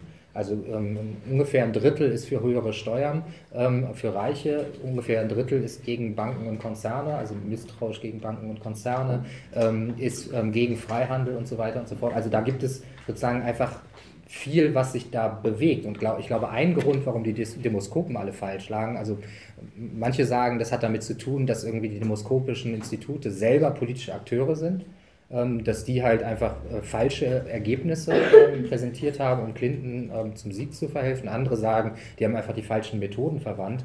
Ich glaube aber, dass ein zentrales Moment ist, dass man, dass die langfristige Parteienbindung ähm, und sozusagen die Parteiloyalitäten so und also so erodieren. Ähm, und also du sprachst am Anfang von der Repräsentationskrise, dass es einfach sehr, sehr viel im Fluss ist und dass das eben die Aufgabe der Linken ist, das nicht sozusagen noch zusätzlich ähm, zu solidifizieren, also ähm, solidify, ähm, zu, zu zementieren, so als, als etwas, so das sind halt die, das sind Kulturrechte und für die gibt es keine Alternative. Dass natürlich so, so ein Moment wie Traditionalismus eine große Rolle spielt, ähm, glaube ich, ist klar. Aber ähm, ich glaube, dass die, der Gegner hier ist wiederum ähm, der Teil der Linken, der ähm, rein auf, ähm, oder der Liberalen, der rein auf Anerkennungspolitik gesetzt hat. Weil aus der Perspektive der Rechten ist die, ist ja eigentlich total also paradox. Die glauben, die, die Linke regiert. Oder die Linke ist an der Macht. Ähm, und wenn man irgendwie sich überlegt, wie ist die Vermögensungleichheitsentwicklung, irgendwie die, die Schwäche der, der Gewerkschaftsbewegung, Lohnentwicklung, dann denkt man sich irgendwie, die haben einen an der Marmel. Ähm, aber an dem einen Punkt haben sie natürlich recht, dass sozusagen bestimmte Momente der gesellschaftlichen Modernisierung tatsächlich stattgefunden haben. Und dass es da sozusagen ähm, also Momente für einen Backlash gibt und auch Leute, also dass es da politische Kräfte gibt, ähm, unbenommen. Aber um die geht es, also das Wichtige ist, glaube ich, die Leute in der Mitte, die offen sind für rechte und linke Deutungsmuster für diese Neoliberalismuskrise. Genau, aber wenn man sozusagen jetzt an die Leute in der Mitte denkt, also dann ist ja so ein bisschen die Frage, ähm, womit man die, ähm, also womit man die am liebsten adressiert. Ne? Also sozusagen glaubt man jetzt, dass man nur die richtige Sozialpolitik machen muss, damit äh, die Leute oder die in der richtigen Art und Weise diese soziale Frage aufzumachen, ähm, um ähm, äh, die ähm, Absteig oder die vor Abschießangst bedrohten, prekären äh, Arbeiterklasse sozusagen wieder nach links kommt? Oder geht es da eigentlich äh, um die sozusagen Verteidigung der letzten Bastionen weißer Männlichkeit und eigentlich hat der Feminismus schon immer recht gehabt? Also sozusagen, verstehst du, was ich meine? Also sozusagen, es ist ja schon so ein bisschen die Frage, wie man auch die eigene Politik ausrichtet und auf was man zielt, also gerade vor dem Hintergrund, dass diese Auseinandersetzung ja gerade aktuell äh, und wahrscheinlich auch an diesem Wochenende ja auch ein bisschen entschieden in der Linkspartei äh, stattfindet zwischen dem Kipping- und Wagenknechtflügel. Mhm. Also ähm, sozusagen Negierung der Globalisierung, irgendwie zurück zum Fordismus oder zur Tradition, zur Sicherheit, im Zweifel auch ohne Demokratie oder so sage ich jetzt mal in Klammern, und äh, der äh, andere Teil, äh, der sagt irgendwie, ja, nee, eigentlich müssen wir sozusagen die, ähm, die kosmopolite äh, urbane Stadtkultur ausweiten und soziale Sicherung in die Globalisierung einbauen oder sowas. Es ist ja sozusagen schon, gegen, also es spricht vollkommen unterschiedliche Wählerklientel an und wenn man jetzt erstmal nur auf so einer parlamentarischen Ebene das sieht, ähm, also zeigt sich da ja die unterschiedliche Ausrichtung, die sich aus der Schlussfolgerung ähm, also speist, ähm, also drückt sich darin ja aus. Und also hättest du da sozusagen eine Empfehlung, ähm, welchen Charakter ein solcher linker Pol, ein solcher, ein solcher linker Pol haben sollte?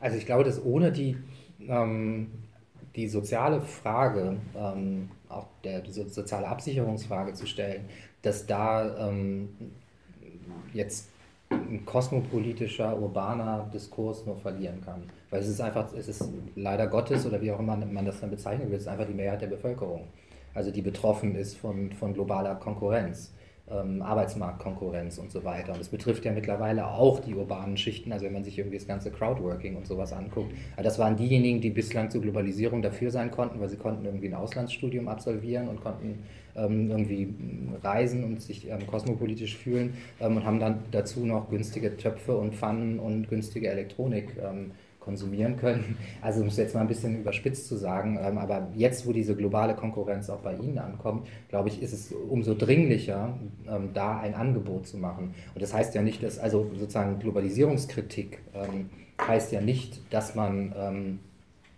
äh, dass man also nationale Positionen vertritt, sondern es ist einfach die, die Anerkennung, dass es ähm, ähm, so etwas geben muss wie eine Art von aufgeklärten Protektionismus, wie das jetzt ähm, am linken Flügel der IG Metall diskutiert wird. Also ich glaube, das sind ganz wichtige. Oder auch ähm, Formen von Deglobalisierung, wie Warren Bello das genannt hat. Weil ähm, von diesen Formen, also der Durchsetzung des globalen Kapitalismus, ähm, profitieren die Volksmassen weder im globalen Süden noch im globalen Norden. Ähm, und das sollte sozusagen der Kern sein, also wirklich eine ähm, eine soziale Frageorientierung, die allerdings nicht, und das ist, glaube ich, eine große Gefahr, ähm, dass, dass jetzt in der Kritik an, an den, dem, dem Linksliberalismus das Kind mit dem Badewasser ausschüttet. Also dass jetzt rein nur noch auf Umverteilungspolitik gesetzt wird und das nicht verbunden bleibt mit, mit Anerkennungspolitik, weil beides sind Teile eines linken Projektes und äh, gehören zusammen und machen eigentlich auch die Stärke eines linken Projektes aus. Ähm.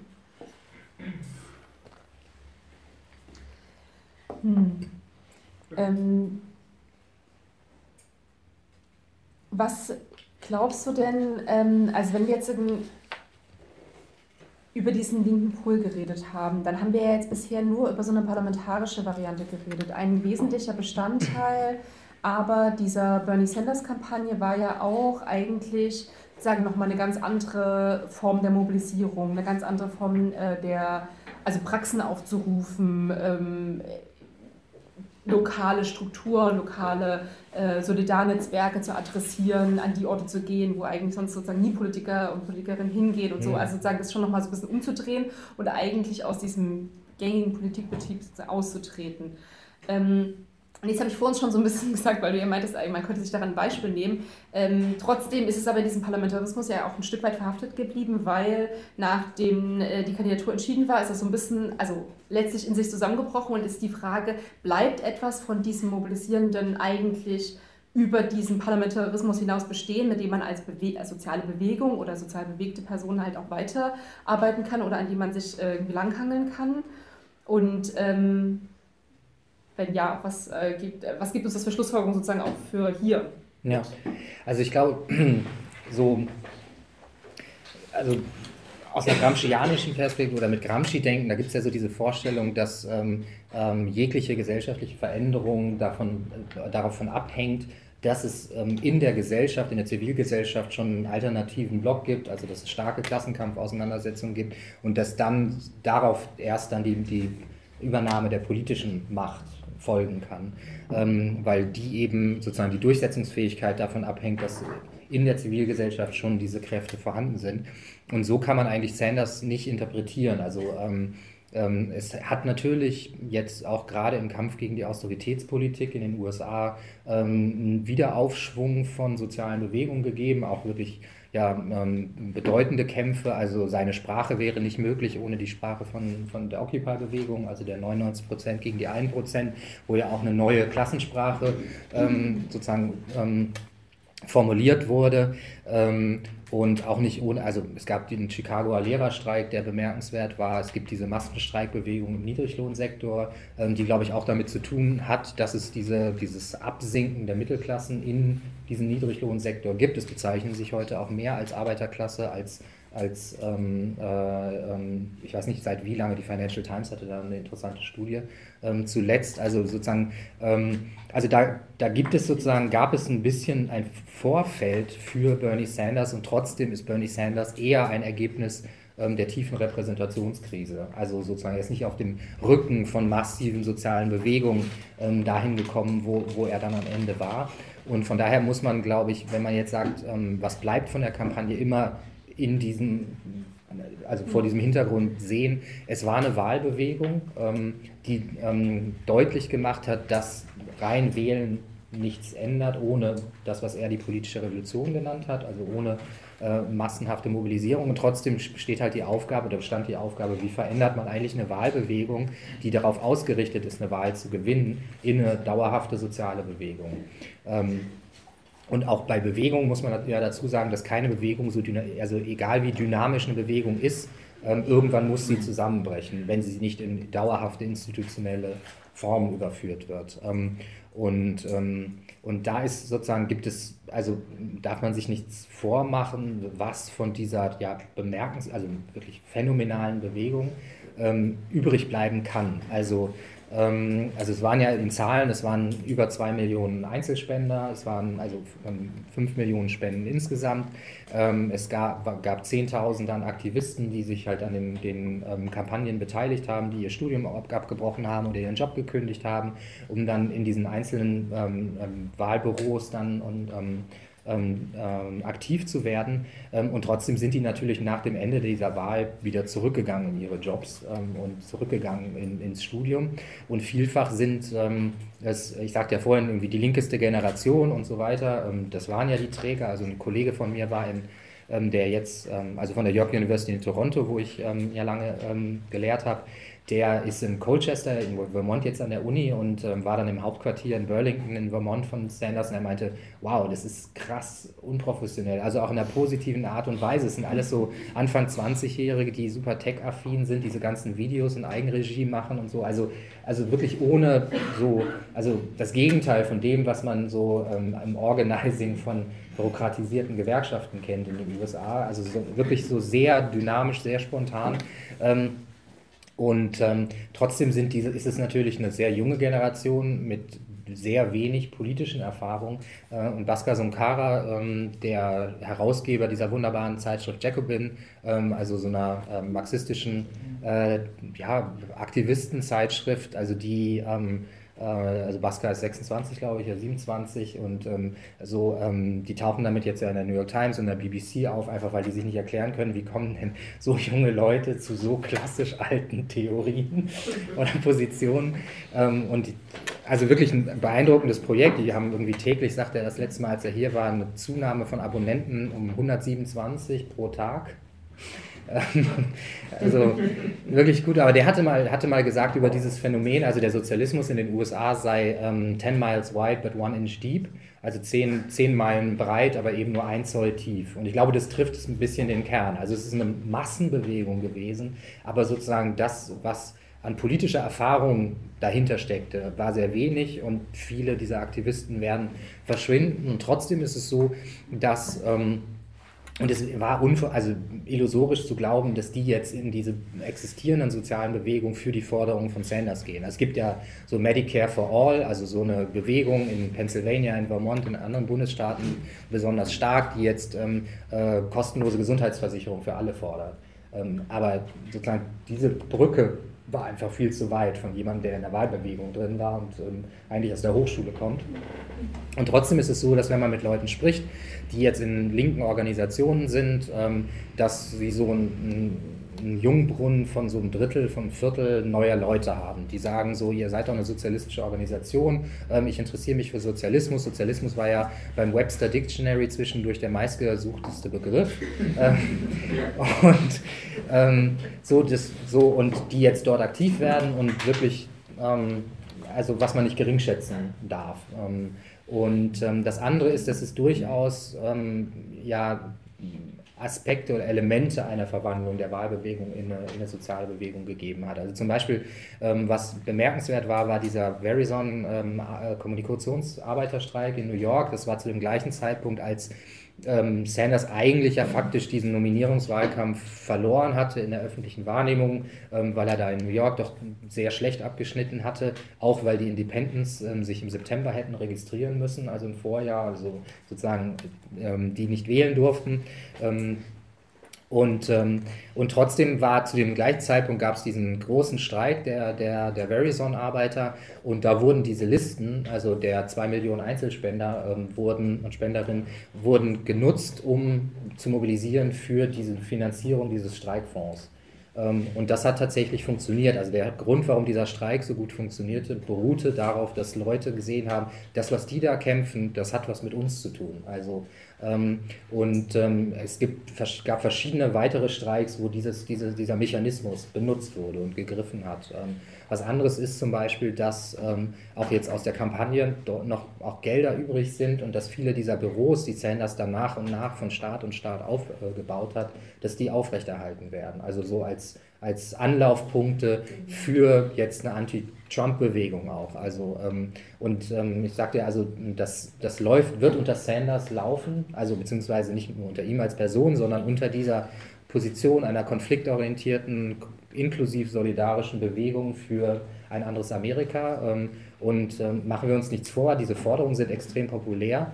Aber wenn diese Forderung, manche sagen, das sei sozialdemokratisch, aber diese Forderung, kostenlose Gesundheitsversicherung, kostenlose Bildung, 15 Dollar Mindestlohn, also die Massenbewegungen, die nötig wären, um diese Forderungen durchzusetzen, würden faktisch die USA in eine revolutionäre Situation bringen. Also sozusagen, das ist unter diesen gegebenen Bedingungen nicht durchzusetzen. Und von daher, also sozusagen ist es, ist es ähm, bin ich da jetzt nicht ganz, also bei allem Pessimismus, wie viel jetzt an, an Brücken und, und Bastionen der Linken weggeräumt werden. Also die Arbeiterbewegung ist in, der, in, einer, in einer historisch tiefen Krise, die gewerkschaftliche Organisierung ist auf dem niedrigsten Stand seit 1945.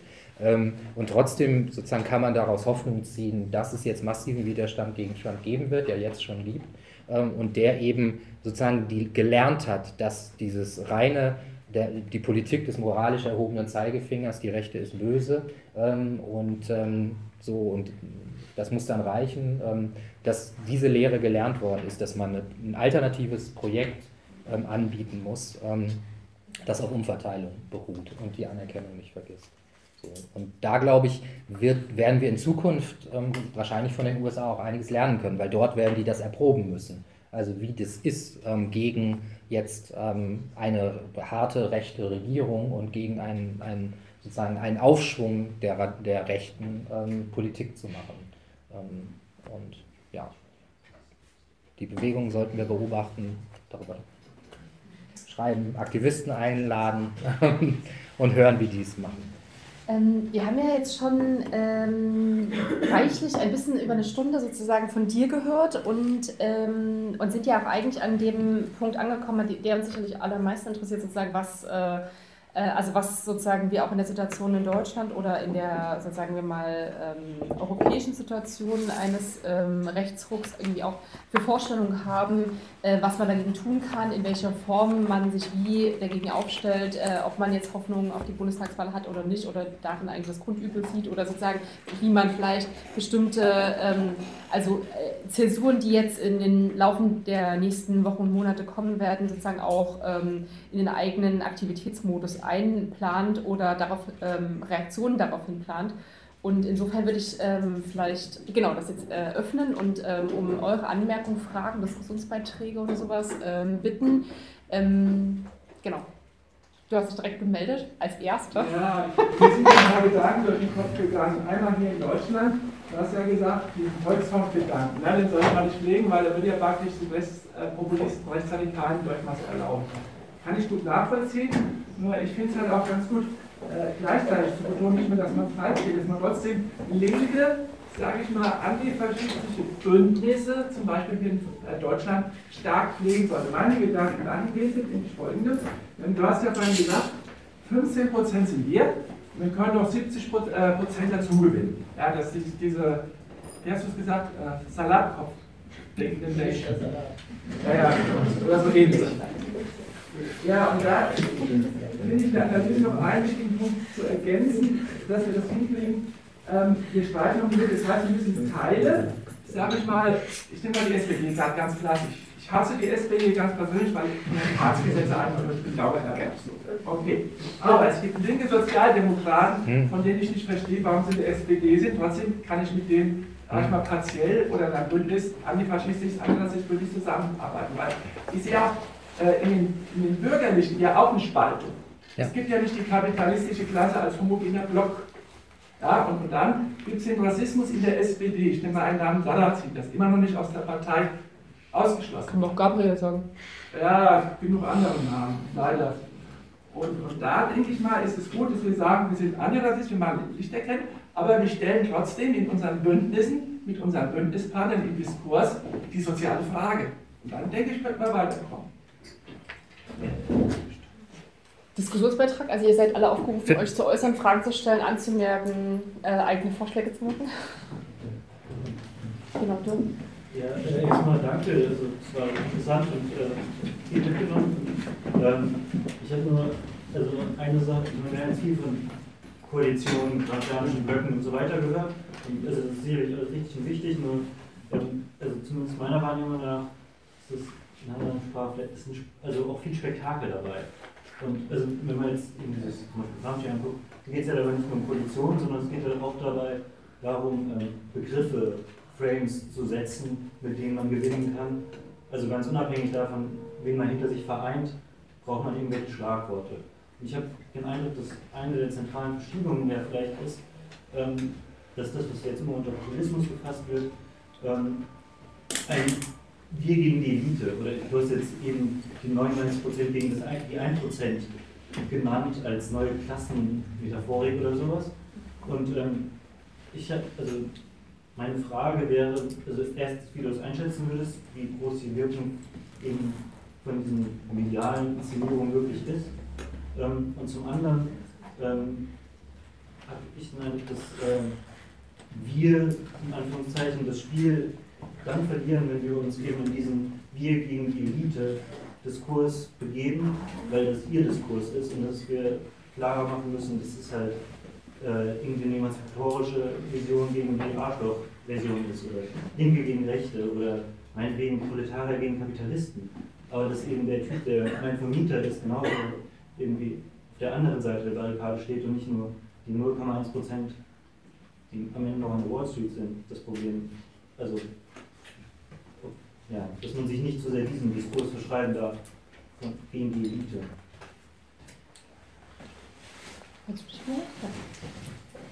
Äh, ich habe leider gar nicht so ein Statement oder eine Idee oder so, sondern eher noch eine Frage, das ist ein bisschen doof. Ähm, das, oder zwei. Ähm, das eine ist, äh, dass ich noch ganz gerne wissen will, was denn jetzt eigentlich schon los ist. Also direkt nach der Wahl sind ja Leute auf die Straße gegangen und das ging auch einfach so ein paar Tage lang. Und ich habe das jetzt gar nicht so genau verfolgt und kann gar nicht so genau sagen, wie groß es eigentlich gewesen ist und was daraus jetzt gewesen ist. Sind das ein paar Tage Protest auf der Straße und das war's? Das ist so die eine Frage.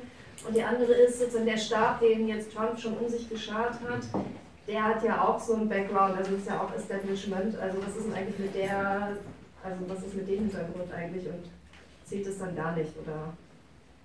Vielleicht darauf mh, mm, direkt zuerst, weil es äh, eine, eine ähm, Inhaltsnachfrage ist.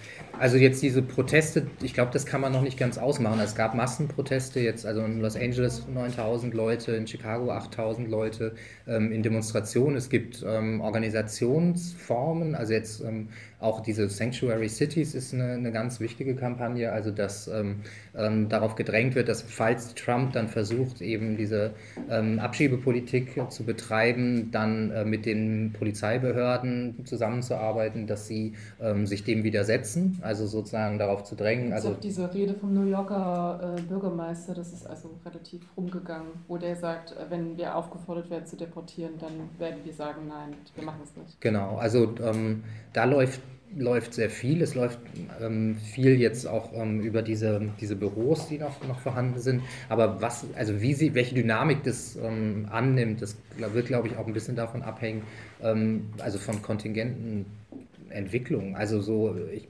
ähm, also zum Beispiel, wer konnte das ausschließen, dass es zu Gewalttaten bei den, an den Wahlkabinen kommt?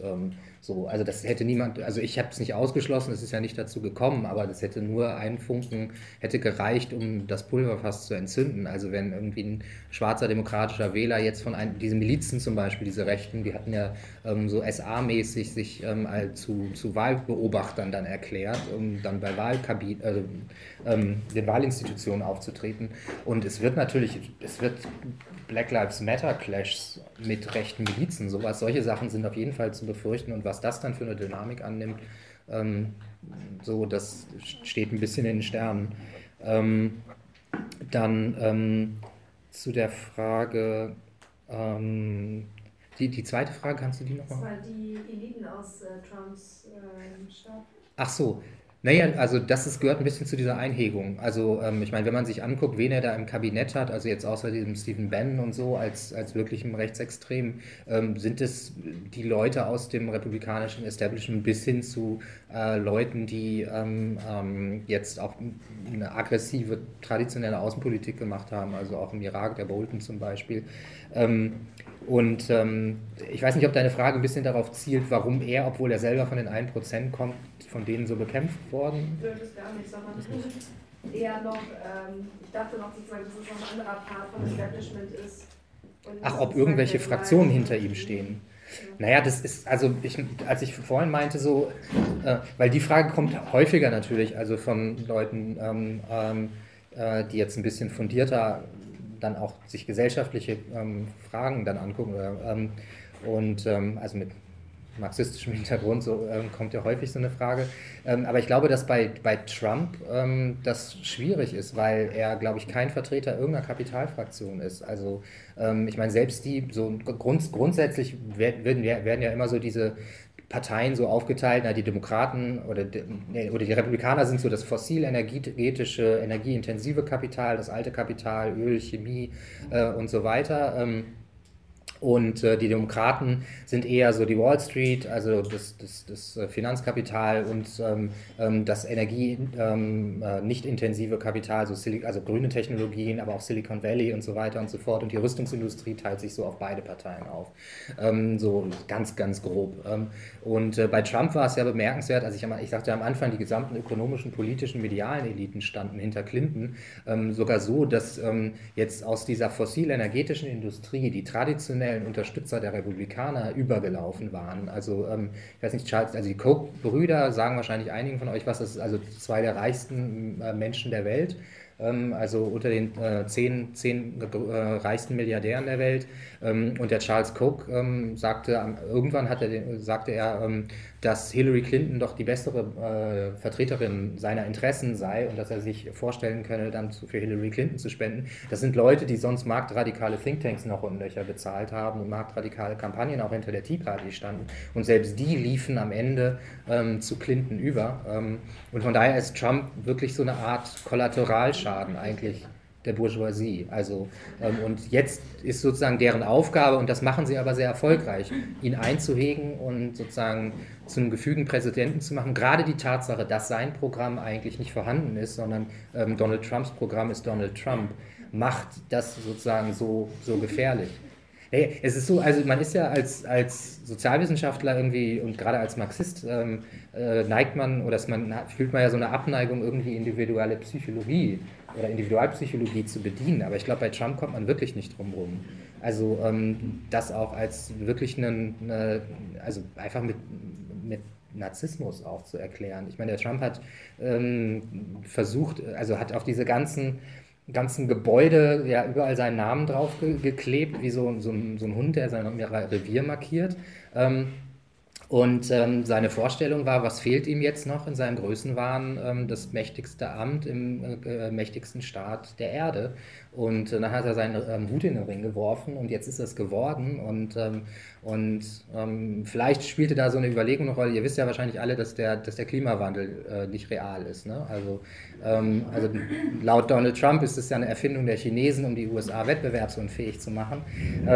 Allerdings hat Trump auch mal an einer Stelle gesagt, dass es womöglich auch einen menschengemachten Anteil gibt. Und vielleicht ist der dann auch so damit für verantwortlich, weil diese ganzen Hochhäuser, wo Trump draufsteht, die sind ja in New York. Und wenn es tatsächlich einen Klima Klimawandel geben könnte und die Polkappen abschmelzen und der Wasserspiegel steigt, ähm, dann sind die irgendwann unter Wasser. Aber Trump aus dem Geschichtsbuch rauszubekommen, wird jetzt nicht mehr möglich sein. Möglicherweise war auch so eine Überlegung, spielte bei ihm da eine Rolle. Lirum Larum. Also, ähm, äh, ich glaube, dass, ähm, dass man ihn da wirklich einfach nicht so einordnen kann als Vertreter einer bestimmten, bestimmten Kapitalfraktion. Ähm, dann, und jetzt zu diesen anderen beiden Fragen. Also, ähm, welche zuerst? Also zu, zu dem ich teile das, was du sagst. Also ich glaube, ähm, ähm, dass es fatal wäre zu sagen, dass jetzt irgendwie ein lokaler Grüner ähm, irgendwo in, in Lüdenscheid oder in, in Schmallenberg oder in äh, Bad Coesfeld oder so ähm, dafür für die Agenda 2010 verantwortlich ist und dass man dem sagen muss, du, du bist irgendwie, was weiß ich nicht. Ähm, natürlich darf man, also es ist ganz wichtig, diese Bündnisse gegen rechts auf lokaler Ebene ähm, aufrechtzuerhalten und, die, also, ähm, und zu sagen, wir müssen polarisieren, hätte, würde ja heißen, man müsste irgendwie diese existierenden Bündnisse, die funktionieren, spalten. Das ist nicht, nicht der Punkt. Aber es ist so, also jetzt bei, wenn man das namentlich festmachen will an Aufstehen gegen Rassismus, auf Bundesebene ein Bündnis zu machen mit den Parteien, ähm, also mit den Akteuren, die systematisch die Politik betrieben ha haben, die die Leute in die Arme der Rechten treibt, das ist, glaube ich, ähm, ein politischer Fehler. Also, und ähm, ich meine, die Vorstellung von manchen war ja, okay, man kann jetzt dafür sorgen, dass man in diesem Bündnis ähm, linke Positionen, die soziale Frage, die Umverteilungsfrage präsent macht. Und, aber wenn das der Anspruch war, dann hat das ja bei Aufstehen gegen Rassismus nicht funktioniert, weil es war letztlich am Ende, auch bei den, den Demos dann in Berlin waren, war das das linke Spektrum. Also diese Möglichkeit, nach, nach in die Mitte zu wirken und da hegemoniemäßig was zu verschieben, hat, glaube ich, nicht, nicht funktioniert. Und ähm, von daher bin ich, glaube ich, eher für so eine Zuspitzung. Und die Zuspitzung würde ich ähm, dann tatsächlich aber auch ähm, in diesem Diskurs, ähm, diesem Anti-Eliten-Diskurs machen. Ähm, und zwar, ähm, weil du hast also ja dieses Bourgeoisie versus Proletariat und 1% gegen 99% so entgegengestellt, als wäre, ähm, und natürlich ist es so, dass, also Populismus hat ja immer, also sozusagen die scharfe Grenzziehung zwischen Eliten und Bevölkerung oder Eliten und Massen. Und äh, da ist man natürlich als Linker oder gerade als marxistischer Linker erstmal hat man erstmal irgendwie Hemmungen, weil natürlich es das Volk als homogenen Akteur nicht gibt. Das Volk ist von Klassen durchzogen ähm, und trotzdem ist sozusagen die ist das, das politische System ähm, ähm, natürlich eines, ähm, also das nur über die, die Volkssouveränität läuft und sozusagen, wo man, wo nicht Klassen direkt im, im, politischen System abgebildet sind. Also die CDU ist ja nicht die Partei der Bourgeoisie, sondern sie ist eine Volkspartei. Und von daher ist, glaube ich, diese Zuspitzung schon, schon wichtig. Ähm, zumal breite Teile der Bevölkerung, ähm, ob man das jetzt mit 1% und 99% macht, aber kein Interesse an der Politik hat, die konsensual ähm, jetzt ähm, in den Eliten vertreten wird. Also es gibt kein Interesse an, an der ähm, neu offensiven Ausrichtung der Bundeswehr, der Außenpolitik. Da haben die breiten Volksmassen kein Interesse dran. Ähm, und sie haben auch kein Interesse dran jetzt ähm, an, an, einer, an der schwarzen Null beispielsweise. Und da ist, glaube ich, so diese Zuspitzung eine, eine wichtige. So, ähm, wir haben schon mal, also genau, es wollten noch viele Leute was sagen. Ähm, Felix? Also die eine Frage, die ich gehabt hätte, hast du jetzt schon so ein bisschen beantwortet, nämlich äh, nach äh, Di Blasio und Co. Also ähm, das finde ich ja schon nochmal ein interessantes Moment, auch in so einer so einer räumlichen Architektur des US-amerikanischen Staates, was sich da jetzt vielleicht auch für Konflikte im Inneren auftun, also so quasi anknüpfen an ähm, Spanien oder so die rebellischen Städte und das ist ja so ein bisschen auch die Selbsterzählung von Di Blasio sozusagen, wir sind das liberale, offene progressive äh, New York und so wurde ich ins Amt gewählt und so, das mhm. vertrete ich jetzt auch im Zweifelsfall gegen ähm, Trump und die Bundesebene. Ähm, und also, das hast du ein bisschen ja schon gesagt, aber ich, also ich bin da so ein bisschen gespannt drauf, was sich da noch tut, inwieweit das tatsächlich jetzt erstmal Rhetorik ist oder wirklich handfest sich da noch übersetzt in was. Ähm, und das andere ist eher nochmal so ein allgemeiner Punkt, weil ich meine, was du jetzt nochmal schön am, am, Ende rausgearbeitet hast, ist so diese Dynamik von, von Sanders als ähm, letztlich eben Wahl, Wahlbewegung die Frage der Repräsentation. Und ähm, ich habe das Gefühl, momentan in, in sage jetzt mal, linksradikalen Kreisen in Deutschland ist die Antwort dieser ganzen geteilten Wahrnehmung mit Eribon und ähm, dem Aufstieg der Rechten und so weiter, wir haben irgendwie die Klasse vergessen, wir sind ähm, entfernt von denen da unten, von, und da kann man das irgendwie verschieden benennen, und am Ende ist die Antwort, äh, wir müssen da wieder hin. Also auch fast so räumlich. Also wir müssen wieder mit den einfachen Menschen sprechen, wir müssen wieder mhm. äh, wenig, weniger in unserer Subkultur blasen und so. Und da ist natürlich ganz viel Richtiges dran. Aber wenn man sich vergegenwärtigt, mit was für einer ähm, Geschwindigkeit es gerade passiert alles mhm. und das eben auch offensichtlich selbst über Sanders, wo man sagen würde, das ist so die maximale ähm, Basisform von einem Wahlkampf, da das im Moment der Repräsentation auch eine große Rolle gespielt hat. Also die Leute wollen nicht zwangsläufig sich lokal organisieren, für ihre Interessen mhm. kämpfen alle die ganze Zeit, sondern die wollen ein Stück weit auch was abgeben. An jemanden, der besser ist, der das anders macht, aber, aber eben nicht im Alltag die ganze Zeit rumrödeln. Ähm, und wie geht man eigentlich mit dieser Ambivalenz um? Weil man, äh, vor allem wenn man jetzt mit Blick auf Deutschland sagt, okay, die Linkspartei ist es gerade offensichtlich nicht, die dieses Sanders-Moment verkörpert. Also was für andere Formen der Repräsentation oder das wie kann man Repräsentation anders denken als in so einem Wahlkampfmodus?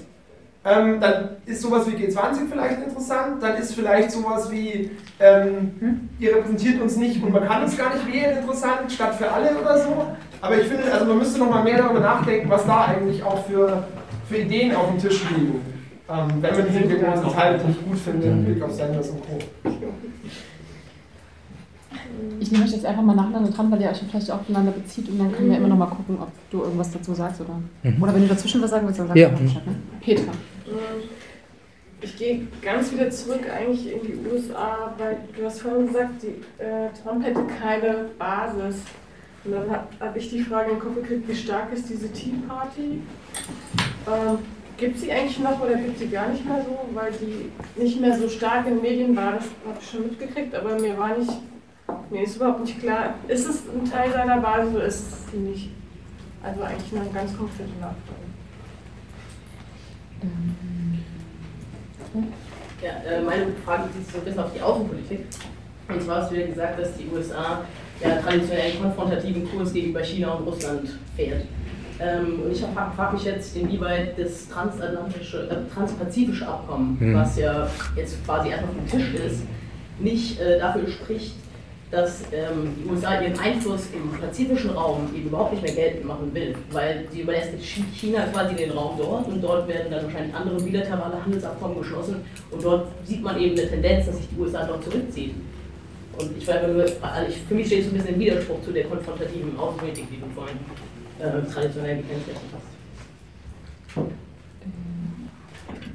Das war auch so eine gute Frage und nicht äh, eine Verständnisfrage sozusagen. Also, äh, ich glaube, du hast schon gesagt, dass, äh, dass das eben so eine mittlere Klasse, so irgendwie über 30.000, irgendwie die Leute hatten, äh, sind eher für Trump oder gewählt. Über 50.000. Genau, okay, ja. Und die, diese, diese Niederlage, diese, diese, äh, diese Unterhaltung eher so demokratisch, irgendwie gewählt. So, weil ich irgendwie dieses Bild hatte, dass eher die Leute auf dem Land äh, Trump gewählt als in kleinen Städten kleinen Städten eher als große Städte. Irgendwie dieses Bild, dass äh, zum Beispiel die, die Arbeiter, äh, die Arbeiter, die schon vorhin in diese Pol, äh, ähm, wie nennt man das genau, weiß ich nicht, äh, die Arbeiter, die ihre Arbeit, ihre, äh, die ihren, ihre Arbeit schon verloren hatten, sind eher auf seiner Seite gestanden. In dem Sinne, dass ich das Gefühl hatte immer, dass äh, irgendwie die, die, die, die sind die Leute, die eher von einer von einer effektiven Linke schon adressiert werden sollten. Und dann die, die sind so schon gerade von, vom Rechtspopulismus schon, schon, schon adressiert. Eigentlich so ähnlich wie Brexit in dem Sinne. Äh, oder so irgendwie Leute, die, die sozial ausgegrenzt sind im gewissen Sinne oder so irgendwie in, in dem Sinne minder eigentlich ankommen. Aber oder Arbeitslose im gewissen Sinne, bin mir nicht sicher, weil ich dieses Bild eher hatte. Also Tea Party, äh, TPP und ähm, jetzt die, die Basis von Trump. Also ähm, es ist tatsächlich so, dass ähm, diese Diskussionen, die ja naheliegend sind, du hast es genannt, ne, mit Eribon, mit ähm, Hofer, der ja von 89 Prozent aller Arbeiter gewählt worden ist, also der FPÖ-Kandidat, und 11 Prozent nur den neoliberalen Grünen gewählt haben, ähm, Brexit und auch jetzt hier die AfD bei den Landtagswahlen. Also das ist dieses Problem der ähm, der Arbeiterklasse oder der Arbeiterwähler für rechten, rechten, rechtsnationalistische Parteien gibt. Ähm, in den USA ist es allerdings tatsächlich ähm, bislang eher erstmal nicht so der Fall gewesen. Also die, ähm, es ist bemerkenswert, dass in den USA, obwohl die Demokraten keine Klassenpartei sind, doch im Regelfall nach den ökonomischen Interessen erstmal gewählt wird. Also im Neoliberalismus, die Demokraten haben diese 30 und bis 50.000 immer gewonnen seit 1980, äh, seit 19, der, also der, der zweiten Reagan-Wahl, also nicht 1980. 1984. Ähm, Und ähm, ähm, also, dass sich diese Kulturfrage, also Schusswaffenregulierung, gleichgeschlechtliche Ehe, Schulgebete, Evolutionstheorie, diese ganzen, sich erst in den Mittelklassen spalten. Also sozusagen ab einem bestimmten Einkommen, so differenzieren sich da die Mittelklassen eigentlich dann in, nach rechts und nach links aus. Ähm, das heißt, also und dieses Moment, und bei Trump kann man das auch festmachen, ähm, in weiten Teilen, ähm, wobei ich da eine Einschränkung machen werde, also bei den Vorwahlen, wo diese These vertreten wurde, das sei die weiße Arbeiterklasse. Trump hatte, die Vorwähler hatten ein Durchschnittseinkommen von 71.000 Dollar. Ähm, und das durchschnittliche Einkommen in den USA ist uns 54.000. Also es sind sozusagen, auch bei diesen Wahlen waren es die überdurchschnittlich ähm, Alten, überdurchschnittlich Weißen, überdurchschnittlich Wohlhabenden und überdurchschnittlich Gebildeten, so die, die Donald Trump gewählt haben. Das heißt aber nicht, dass ähm, in bestimmten Bereichen dieses weiße Arbeiterklassenproblem nicht existiert. Also es hat da eine starke Zunahme gegeben, wobei man auch bei diesen Statistiken ein bisschen vorsichtig sein muss, weil die in den USA Arbeiterklasse, also nicht hier wie jetzt ähm, zwischen Arbeitern, Angestellten, Erwerbslosen und Selbstständigen und so weiter unterscheiden bei Wahlen, sondern Arbeiterklasse heißt dort immer, entweder sind es die unter, mit einem Einkommen unter 50.000 oder es sind die ohne, ohne College-Erfahrung. Also das wird so als traditionelle Arbeiterklasse gesehen. Es ist nicht ähm, soziologisch jetzt nicht ein, sehr präziser Begriff. Ähm, aber ich glaube, dieses, also entscheidend ist diese, oder was man sehr angehen muss, auch für hier, glaube ich, ist diese, und das, da kommt dieses Kulturkampf, dieser Aspekt mit rein, Kleinstadt ähm, oder Hinterland und, und Metropolen ähm, weil auch hier ja die AfD ihre stärksten Ergebnisse in den eher abgehängten Regionen hat. Und da muss man, glaube ich, also jetzt jenseits von Bewegungen, ähm, das ist jetzt eher aus einer politisch-parteilichen Perspektive, muss man ein Angebot machen, ähm, also auch in, in, in Bezug auf jetzt einen linken Heimatdiskurs, würde ich sagen. Also so, ne? Also wir haben das in der Flüchtlingsfrage, haben wir ja diese Diskussion darüber, dass es nicht nur das Recht auf Migration gibt, sondern eben auch das Recht zu bleiben, also ne, the right to migrate and the right not to, migrate, to not migrate oder to to stay. Ähm, also, dass ähm, Flucht jetzt nichts Romantisches ist, sondern Menschen fliehen, weil sie ähm, sozusagen ihre Lebensgrundlagen verlieren oder Angst vor dem Tod haben ähm, und dass sie damit kein revolutionäres Subjekt sind. Aber ich glaube, diesen Diskurs brauchen wir auch ähm, hier. Also, das ist kein, dass die Linke nicht sagt, es ist irgendwie ein äh, zivilisativ, also ne, irgendwie was, ein zivilisatorische Errungenschaft, dass Menschen gezwungen sind, ihre, ihre Heimatorte, ihre Kleinstadt zu verlassen, ähm, um dann in die Großstädten wie Frankfurt oder Berlin um, um geringer werdenden Wohnraum und äh, mies bezahlte prekäre Akademie, also akademisches Prekariatsjobs zu konkurrieren. Also das kann ja keine linke Hoffnung sein oder keine linke Vision, sondern dass man als Linker auch sagt, ähm, ähm, jeder hat das Recht, in die Großstädte zu ziehen, ähm, jeder hat aber auch das Recht, ein vernünftiges Leben mit vernünftiger Infrastruktur in den sozialen Beziehungen, dem sozialen Umfeld, wo sie, wo sie herkommen, zu haben, ähm, woran ja die Umverteilungsfrage direkt angekoppelt ist, weil Kapitalismus funktioniert so, dass er eben genau das ungleiche Entwicklung schafft, dass er halt bestimmte Regionen abkoppelt und sich selbst überlässt, ähm, wo dann die Städte keine Jugendzentren mehr bauen. Wenn die Linke das nicht macht, dann sind die Nazis ähm, ähm, absorbieren halt das, was, was da an, an Jugendlichen übrig geblieben ist. Ähm, und da glaube ich, also sozusagen braucht man so einen, einen, einen Diskurs, ähm, dass man das Recht hat, ähm, in so einem kleinen, einer kleinen Stadt zu bleiben. Ich würde da nicht bleiben. Ich finde jetzt Freiwillige Feuerwehr und einen Schützenverein jetzt nicht besonders attraktiv. Aber ähm, so, ähm, ich glaube, so ein Diskurs soll, also darüber muss man nachdenken. Also wie man so diese, diese Hinterlandfrage der, der radikalen Rechten, wie man die beantwortet. Ähm, zu, zu Tea Party ähm, Klar, also die Tea Party ist deswegen nicht mehr so in den Medien, weil sie gewonnen hat. Also faktisch ist äh, 2010 sind sie also die, die, austeritätspolitische Wende fand im Frühjahr Sommer statt, also parallel zu den Troika-Diktaten hier. So, also das war bevor sie die, die ähm, Zwischenwahlen 2010 gewannen, aber danach haben sie diese ganzen Gouverneure gestellt, die die Gewerkschaften im öffentlichen Dienst ähm, bekämpft haben, diese antigewerkschaftlichen Gesetze durchgesetzt haben und durch diese Art von Institutionalisierung ähm, sind sie ein bisschen aus den Medien geraten. Sie haben es auch ein bisschen überreizt mit diesen äh, Kämpfen um die Schuldenobergrenze. Also weil da war aus der Perspektive der herrschenden Klasse ähm, so, also ihr könnt so weit gehen, aber nicht keinen Schritt weiter, äh, bis hin zu dem Punkt, dass die Handelskammer und so eigene Kandidaten gegen die Tea Party ins Rennen schicken wollte, weil das eben die Finanzmacht der USA gefährden würde. Also ihr erinnert euch, dass, dass ähm, sie da so eine knallharte Linie, was die Neuverschuldung anbelangt, hatte verfolgten. Ähm, und trotzdem ist es natürlich, sind diese Gouverneure mit einer knallharten Austeritätspolitik und so, das ist die Basis einer nach rechts verschobenen republikanischen Partei. Ähm, so, ähm, interessant ist, dass die, die Republikanische Partei so, so kaputt ist eigentlich oder war das, ähm, der Cruz ähm, war ja am Ende, also der war der verhassteste, also von den Eliten der verhassteste Politiker überhaupt, weil er der Architekt eben diese, dieser Regierungsblockade war, also mit dem, mit dem Streit um die Schuldenobergrenze und der reüssierte dann als der Hoffnungsträger gegen Donald Trump. Ähm, auch also wirklich bezeichnend dafür, wie geschwächt eigentlich diese republikanische Partei ähm, ist ähm, und war. Jetzt zu TPP und TTIP, also ähm, also äh, ich glaube nicht, dass diese zentralen Herrschaftsprojekte vorbei sind. Also jetzt auch hier zum Beispiel, das hängt mit dem Widerstand gegen diese, diese Investitionsschutzabkommen und ähm, ähm, zusammen, also auch also CETA jetzt wurde ja, ne, also durchgepeitscht wird es jetzt ja von Schulz, also erst sagt er beim SPD-Parteikonvent holt er sich die Unterstützung dafür, indem er sagt, dass ähm, alle Bedenken werden berücksichtigt und jetzt äh, schlage die Stunde der Parlamente und jetzt wird es im Europarlament von Martin Schulz selber durchgepeitscht. Ähm, und ähm, wenn das durchkommt, wird TTIP unter anderem Namen wiederkommen. Und ich glaube, so eine ähnliche Entwicklung wird es in den USA auch geben. Ähm, also ich habe mir, also ähm, Trump hat ohne Not, das muss man ihm zugestehen, das ist, ist, bemerkenswert, dass er das überhaupt wieder auf die Agenda gesetzt hat. Du hattest im Vorgespräch hat man darüber diskutiert, welche Wahlversprechen Trump eigentlich schon alle gebrochen hat. Das gehört tatsächlich nicht dazu. Ähm, aber also diese Projekte sind einfach so zentral, weil sie systematisch also ja auch eine geopolitische Komponente haben, weil sie systematisch eben Russland ausgeschlossen haben, TTIP und TPP systematisch China aus, rausgedrängt haben.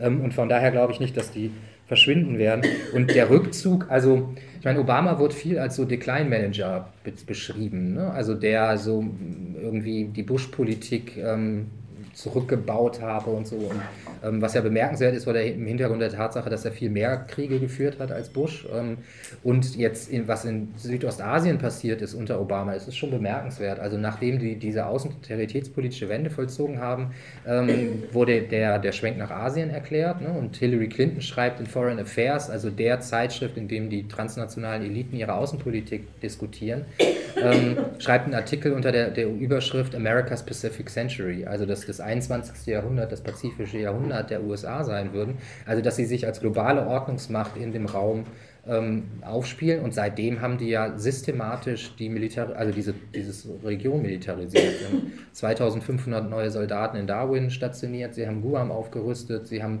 Philippinen, da gibt es jetzt ein bisschen Zwist mit einem anderen autoritären Herrscher. ähm, sie haben Japan, Okinawa, die, die, die Militärbasis aufgerüstet, Vietnam. Und ich glaube, sozusagen, also ich sehe, ich sehe da keinen, keine, keinen Rückzug, ich sehe da eine, eine eine Drohung. Also meines Erachtens, was die Amerikaner da machen, ist ähm, China letzten Endes zu drohen in, ähm, oder China zum, zur Einbindung in die US-dominierte oder westlich dominierte Weltwirtschaftsordnung zu zwingen mit dem Hinweis, ähm, wir wissen genau, ich glaube, das ist die Botschaft, wir wissen genau, 80 Prozent eures Außenhandels wird über das südchinesische Meer, über die Straße von Malakka und den Persischen Golf ab, ähm, abgewickelt. Ähm, wir haben überall dort jetzt unsere Militärschiffe, also vor allem ne, maritime Strategie, also äh, nicht mehr Bodentruppen, sondern unsere, unsere, unsere Navy. Ähm, und wir können euch faktisch von eurem ganzen Wachstum abschneiden, wenn wir das wollen.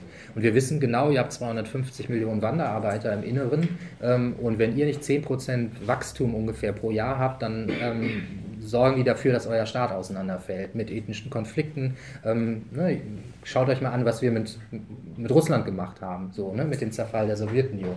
Ähm, und ich glaube, diese Drohung ähm, also ist, ist, wirksam. Es ist letztlich eine Kontinentalblockadendrohung. Und, ähm, und dafür brauchen sie sozusagen brauchen sie nicht mehr zu machen als nur diese bilateralen Militärabkommen mit den Partner mit den anderen Staaten vor Ort, die sich von Chinas, also auch mit China konkurrieren natürlich im, im Aufstieg in der, in der Weltwirtschaftsordnung. Von daher, ähm, also wenn jetzt tatsächlich TPP nicht kommen würde, dann würde ich dir recht geben, aber ich sehe das halt nicht. Aber er hat doch gesagt, also als so eine zentrale Forderung von ihm gewesen, dass er dieses Abkommen eben nicht weiterverhandeln und nicht unterzeichnen, ist ja schon fertig verhandelt und nicht unterzeichnet wird. Also ich glaube, ich glaube, es wird in einer anderen Form ähm, kommen. Also das ist eines dieser, dieser Versprechen, die ja auch sehr präsent waren im Wahlkampf. Ähm, also ich würde es eher so interpretieren, dass das so eine Art, dass das eines der Symbolpolitiken ist, wo er dann gegenüber seiner Basis ähm, signalisiert, er hält seine Versprechen, aber ich glaube, der wird da eingehegt werden.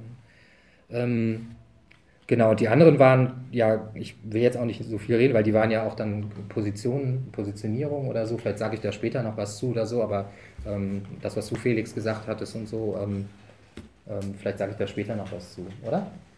Weil genau, oder ja, der Rest oder sowas. Also genau, und zwar, wir müssen wieder hin zur Klasse äh, und ähm, wie macht man das eigentlich und äh, gibt es ähm, was mit dieser Idee der rebellischen Städte oder der ähm, dem Bedürfnis der Massen repräsentiert zu werden. Aber du kannst auch gerne was anderes sagen. Ja, ich hätte, ich noch eine andere Frage. Und zwar, ähm, so mit die gefährlichste Figur in diesem neuen, dieser, dieser Clique da um Trump finde ich eigentlich das Steve Bannon.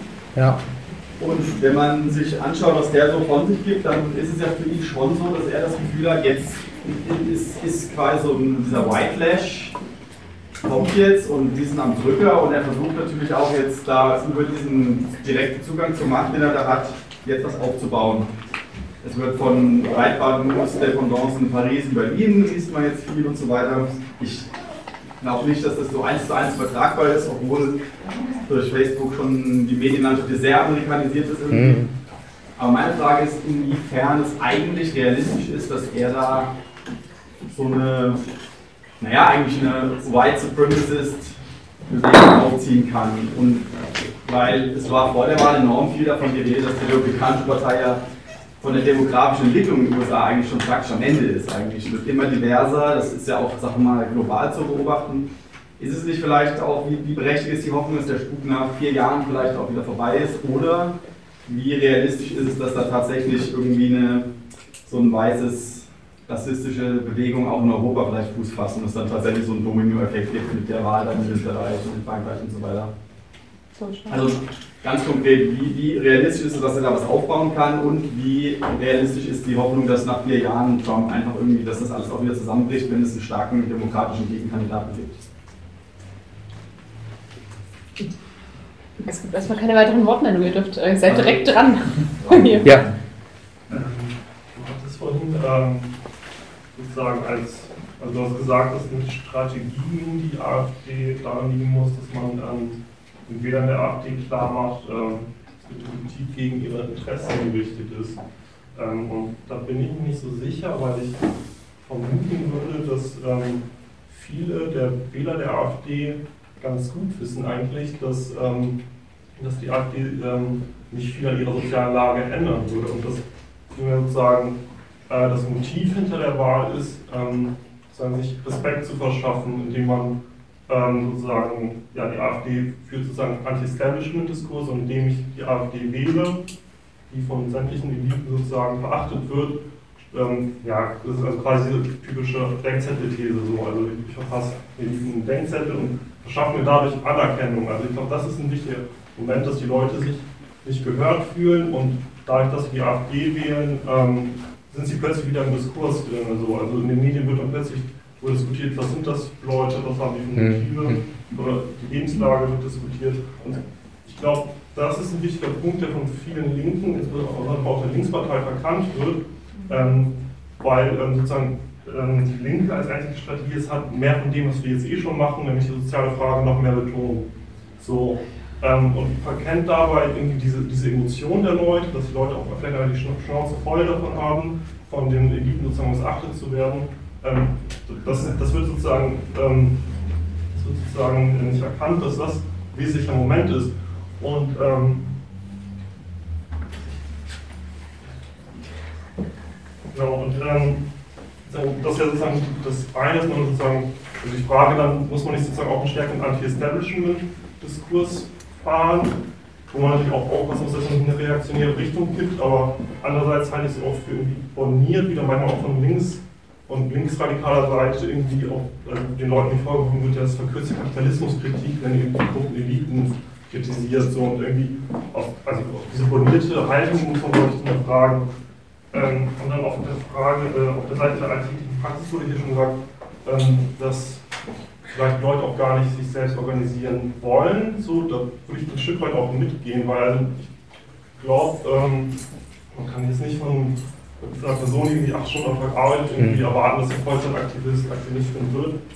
Aber gleichwohl halt irgendwie ist es trotzdem wichtig, sozusagen auch die Leute zuzugeben, direkten Kontakt zu suchen, weil sie da eben gerade ähm, Gehör finden. So. Und ich glaube, dieser Moment der Anerkennung ist einfach wichtig, um die Leute wieder irgendwie für ein linkes Projekt auch begeistern zu können, weil man sonst der Eindruck entsteht, da sind so linke Leute, die ihre moralischen Diskurse da in ihrer Subkultur mhm. führen und sie immer sozusagen als Rassisten abstempeln ähm, aber ja, das, dieser direkte Kontakt fehlt da, glaube ich, auch, um irgendwie auch Vorurteile gegenüber der Linken sozusagen abzubauen.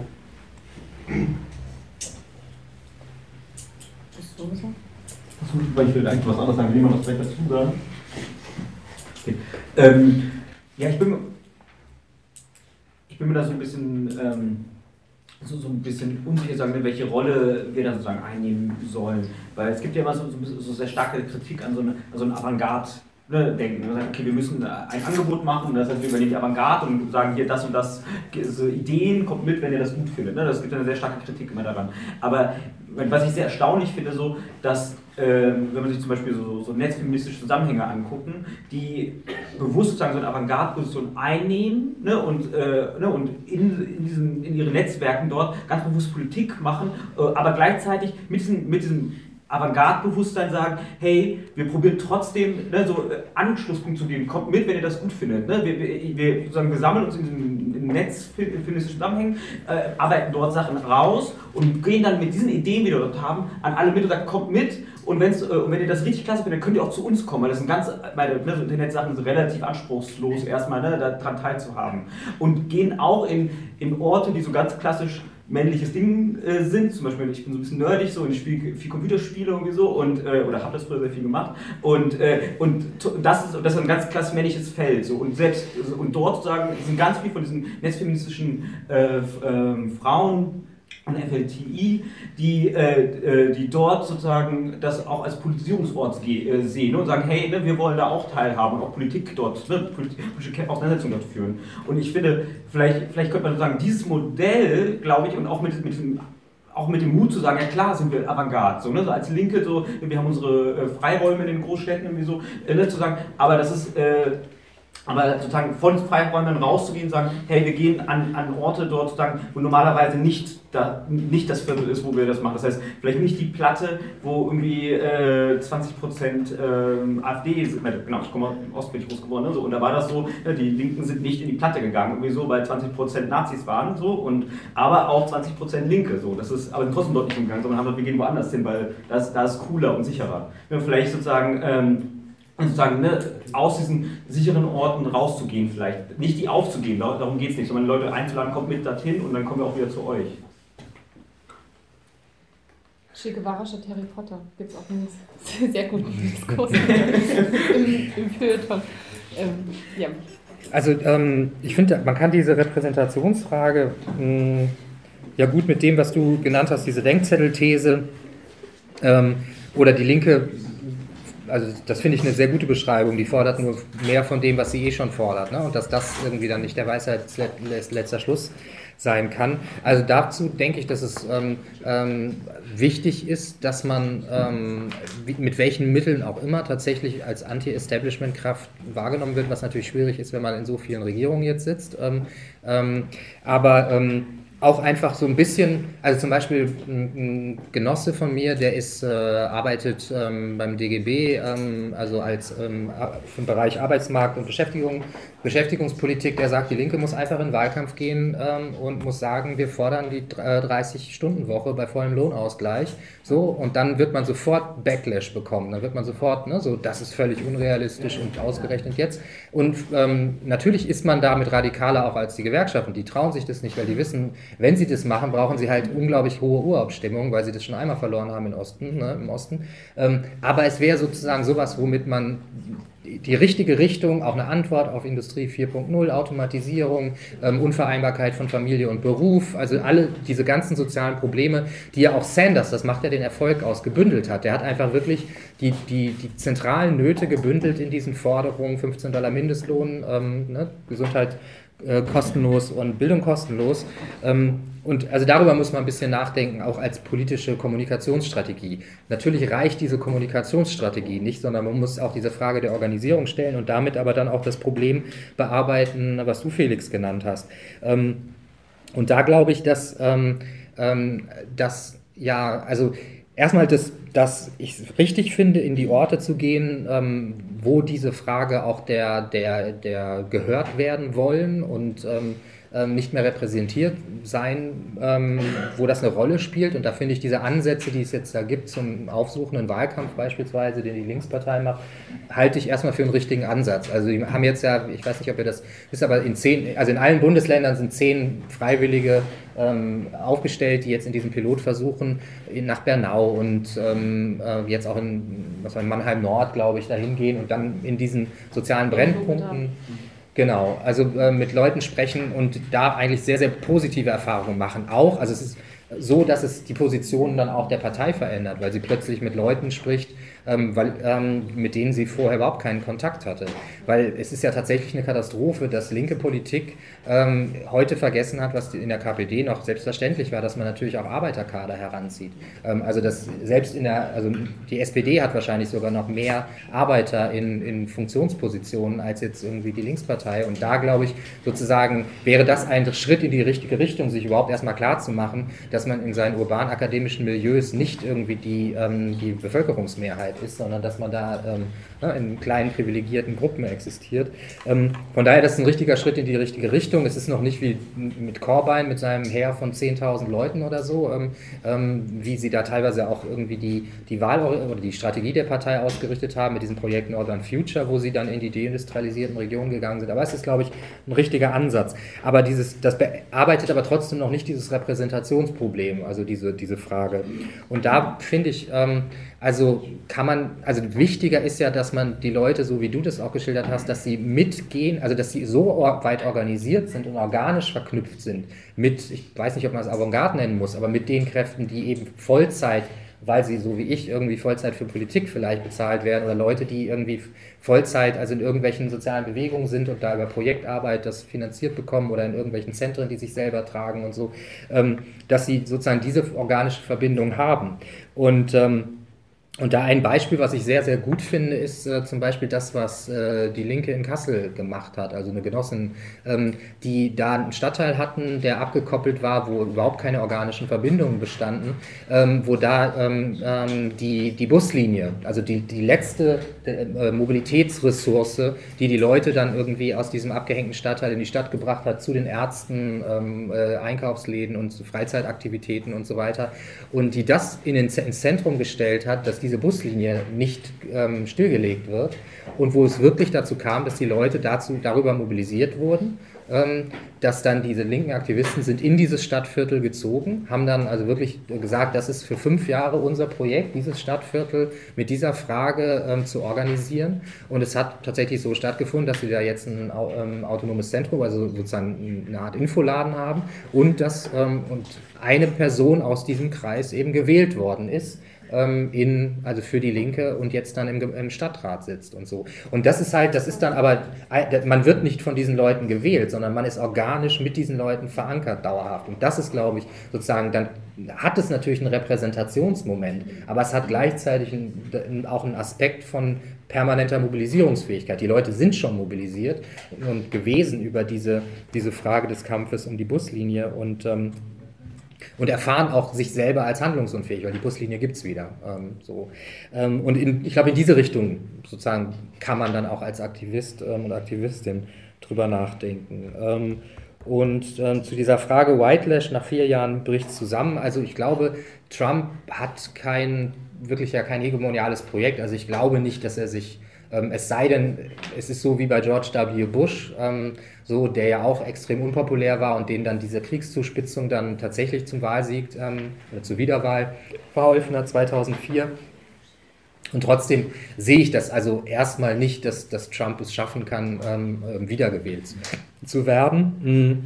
Und ich glaube, es gibt einen Unterschied. Also ich sagte ja vorhin, dass ähm, die AfD oder die, die, rechten Populisten hier durchaus auch was anzubieten haben, eine rechte Antwort auf, auf die soziale Frage, eben durch diese scharfe Abgrenzungspolitik ne, gegen die hungrigen Mäuler, das, was ich meinte. Also, ähm, ähm, aber das, ich glaube, dass es in den USA ein bisschen schwieriger ist. Ähm, einfach, also ähm, ich will, so weil die USA einfach kein, keine autochtone Bevölkerung haben oder einfach weil es eine Einwanderungsgesellschaft ist, weil ähm, äh, sozusagen, also es schwierig ist so ein, wie sagt man, ähm, es gibt dieses Theaterstück von, von Tony Kushner, da heißt es ähm, uh, There are no angels in America. Also es gibt keinen monolithischen Block der Bevölkerung, wo dann von außen Sachen dazukommen, sondern es gibt nur das Politische der Leute, die da leben. Und ich glaube, das hat ein, hat ein reales Moment, ähm, was vielleicht sogar mit erklären hilft, gibt natürlich viele Erklärungsversuche, aber warum die USA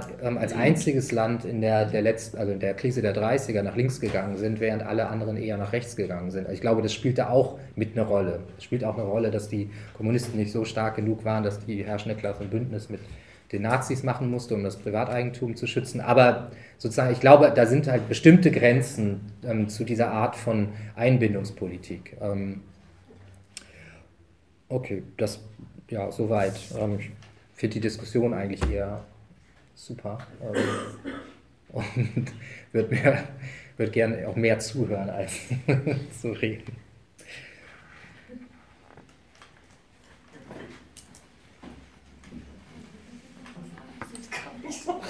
Wobei ich so ein bisschen das Gefühl habe, dass die äh, das auch eine Anmerkung oder sozusagen eigene Diskussionsbeiträge so ein bisschen erschöpft ist oder ich gerne noch einen zweiten Wortbeitrag leisten darf. Nee, wir haben ein Foto. Nein, bitte. Schwan, bitte. Ja, ja, deswegen habe ich auch zurück nach, Bernhard. Ähm, mir geht noch ein Gedanke durch den Kopf. Wir haben immer die Zeit, noch, äh, uns über eine Zuspitzung des Faschismus unterhalten. Ne? Wir müssen aber noch eins bedenken. Es gibt, ich bin nicht sicher, aber wieder Sachsen-Polizeigesetze. Wenn man jetzt den Befehl eines Polizisten missachtet, wird man aus automatisch bußgeldpflichtig. So, jetzt ist eine rot-grüne Landesregierung. Die Polizeigesetze sind ja auch Landesgesetze. Jetzt haben wir vom Faschismus geredet. Es gibt aber auch noch, was vorhin den Namen Sarrazin erwähnt hat, die SPD, auch eine schleichende Mhm. äh, Hinwendung zum autoritären Staat. Und das kann die Vorstufe zum Faschismus sein, muss ihn ja nicht erreichen. Was eben gerade ja gesagt, diese Bündnisse, man braucht ja nicht die Faschisten, wenn man selbst stark genug ist, die Kommunisten stark nur einzuhegen. Ja? Ich glaube, es ist jetzt im Einbau nicht. Aber es gibt ja noch diese Lösung des autoritären Staats. Kann, also ich weiß, das kann auch schon die Hölle bedeuten. Ich bin nicht sicher, ob äh, das, der Militärstaat äh, Chiles und der Pinochet, ob der faschistisch war, aber er war auf jeden Fall sehr tödlich.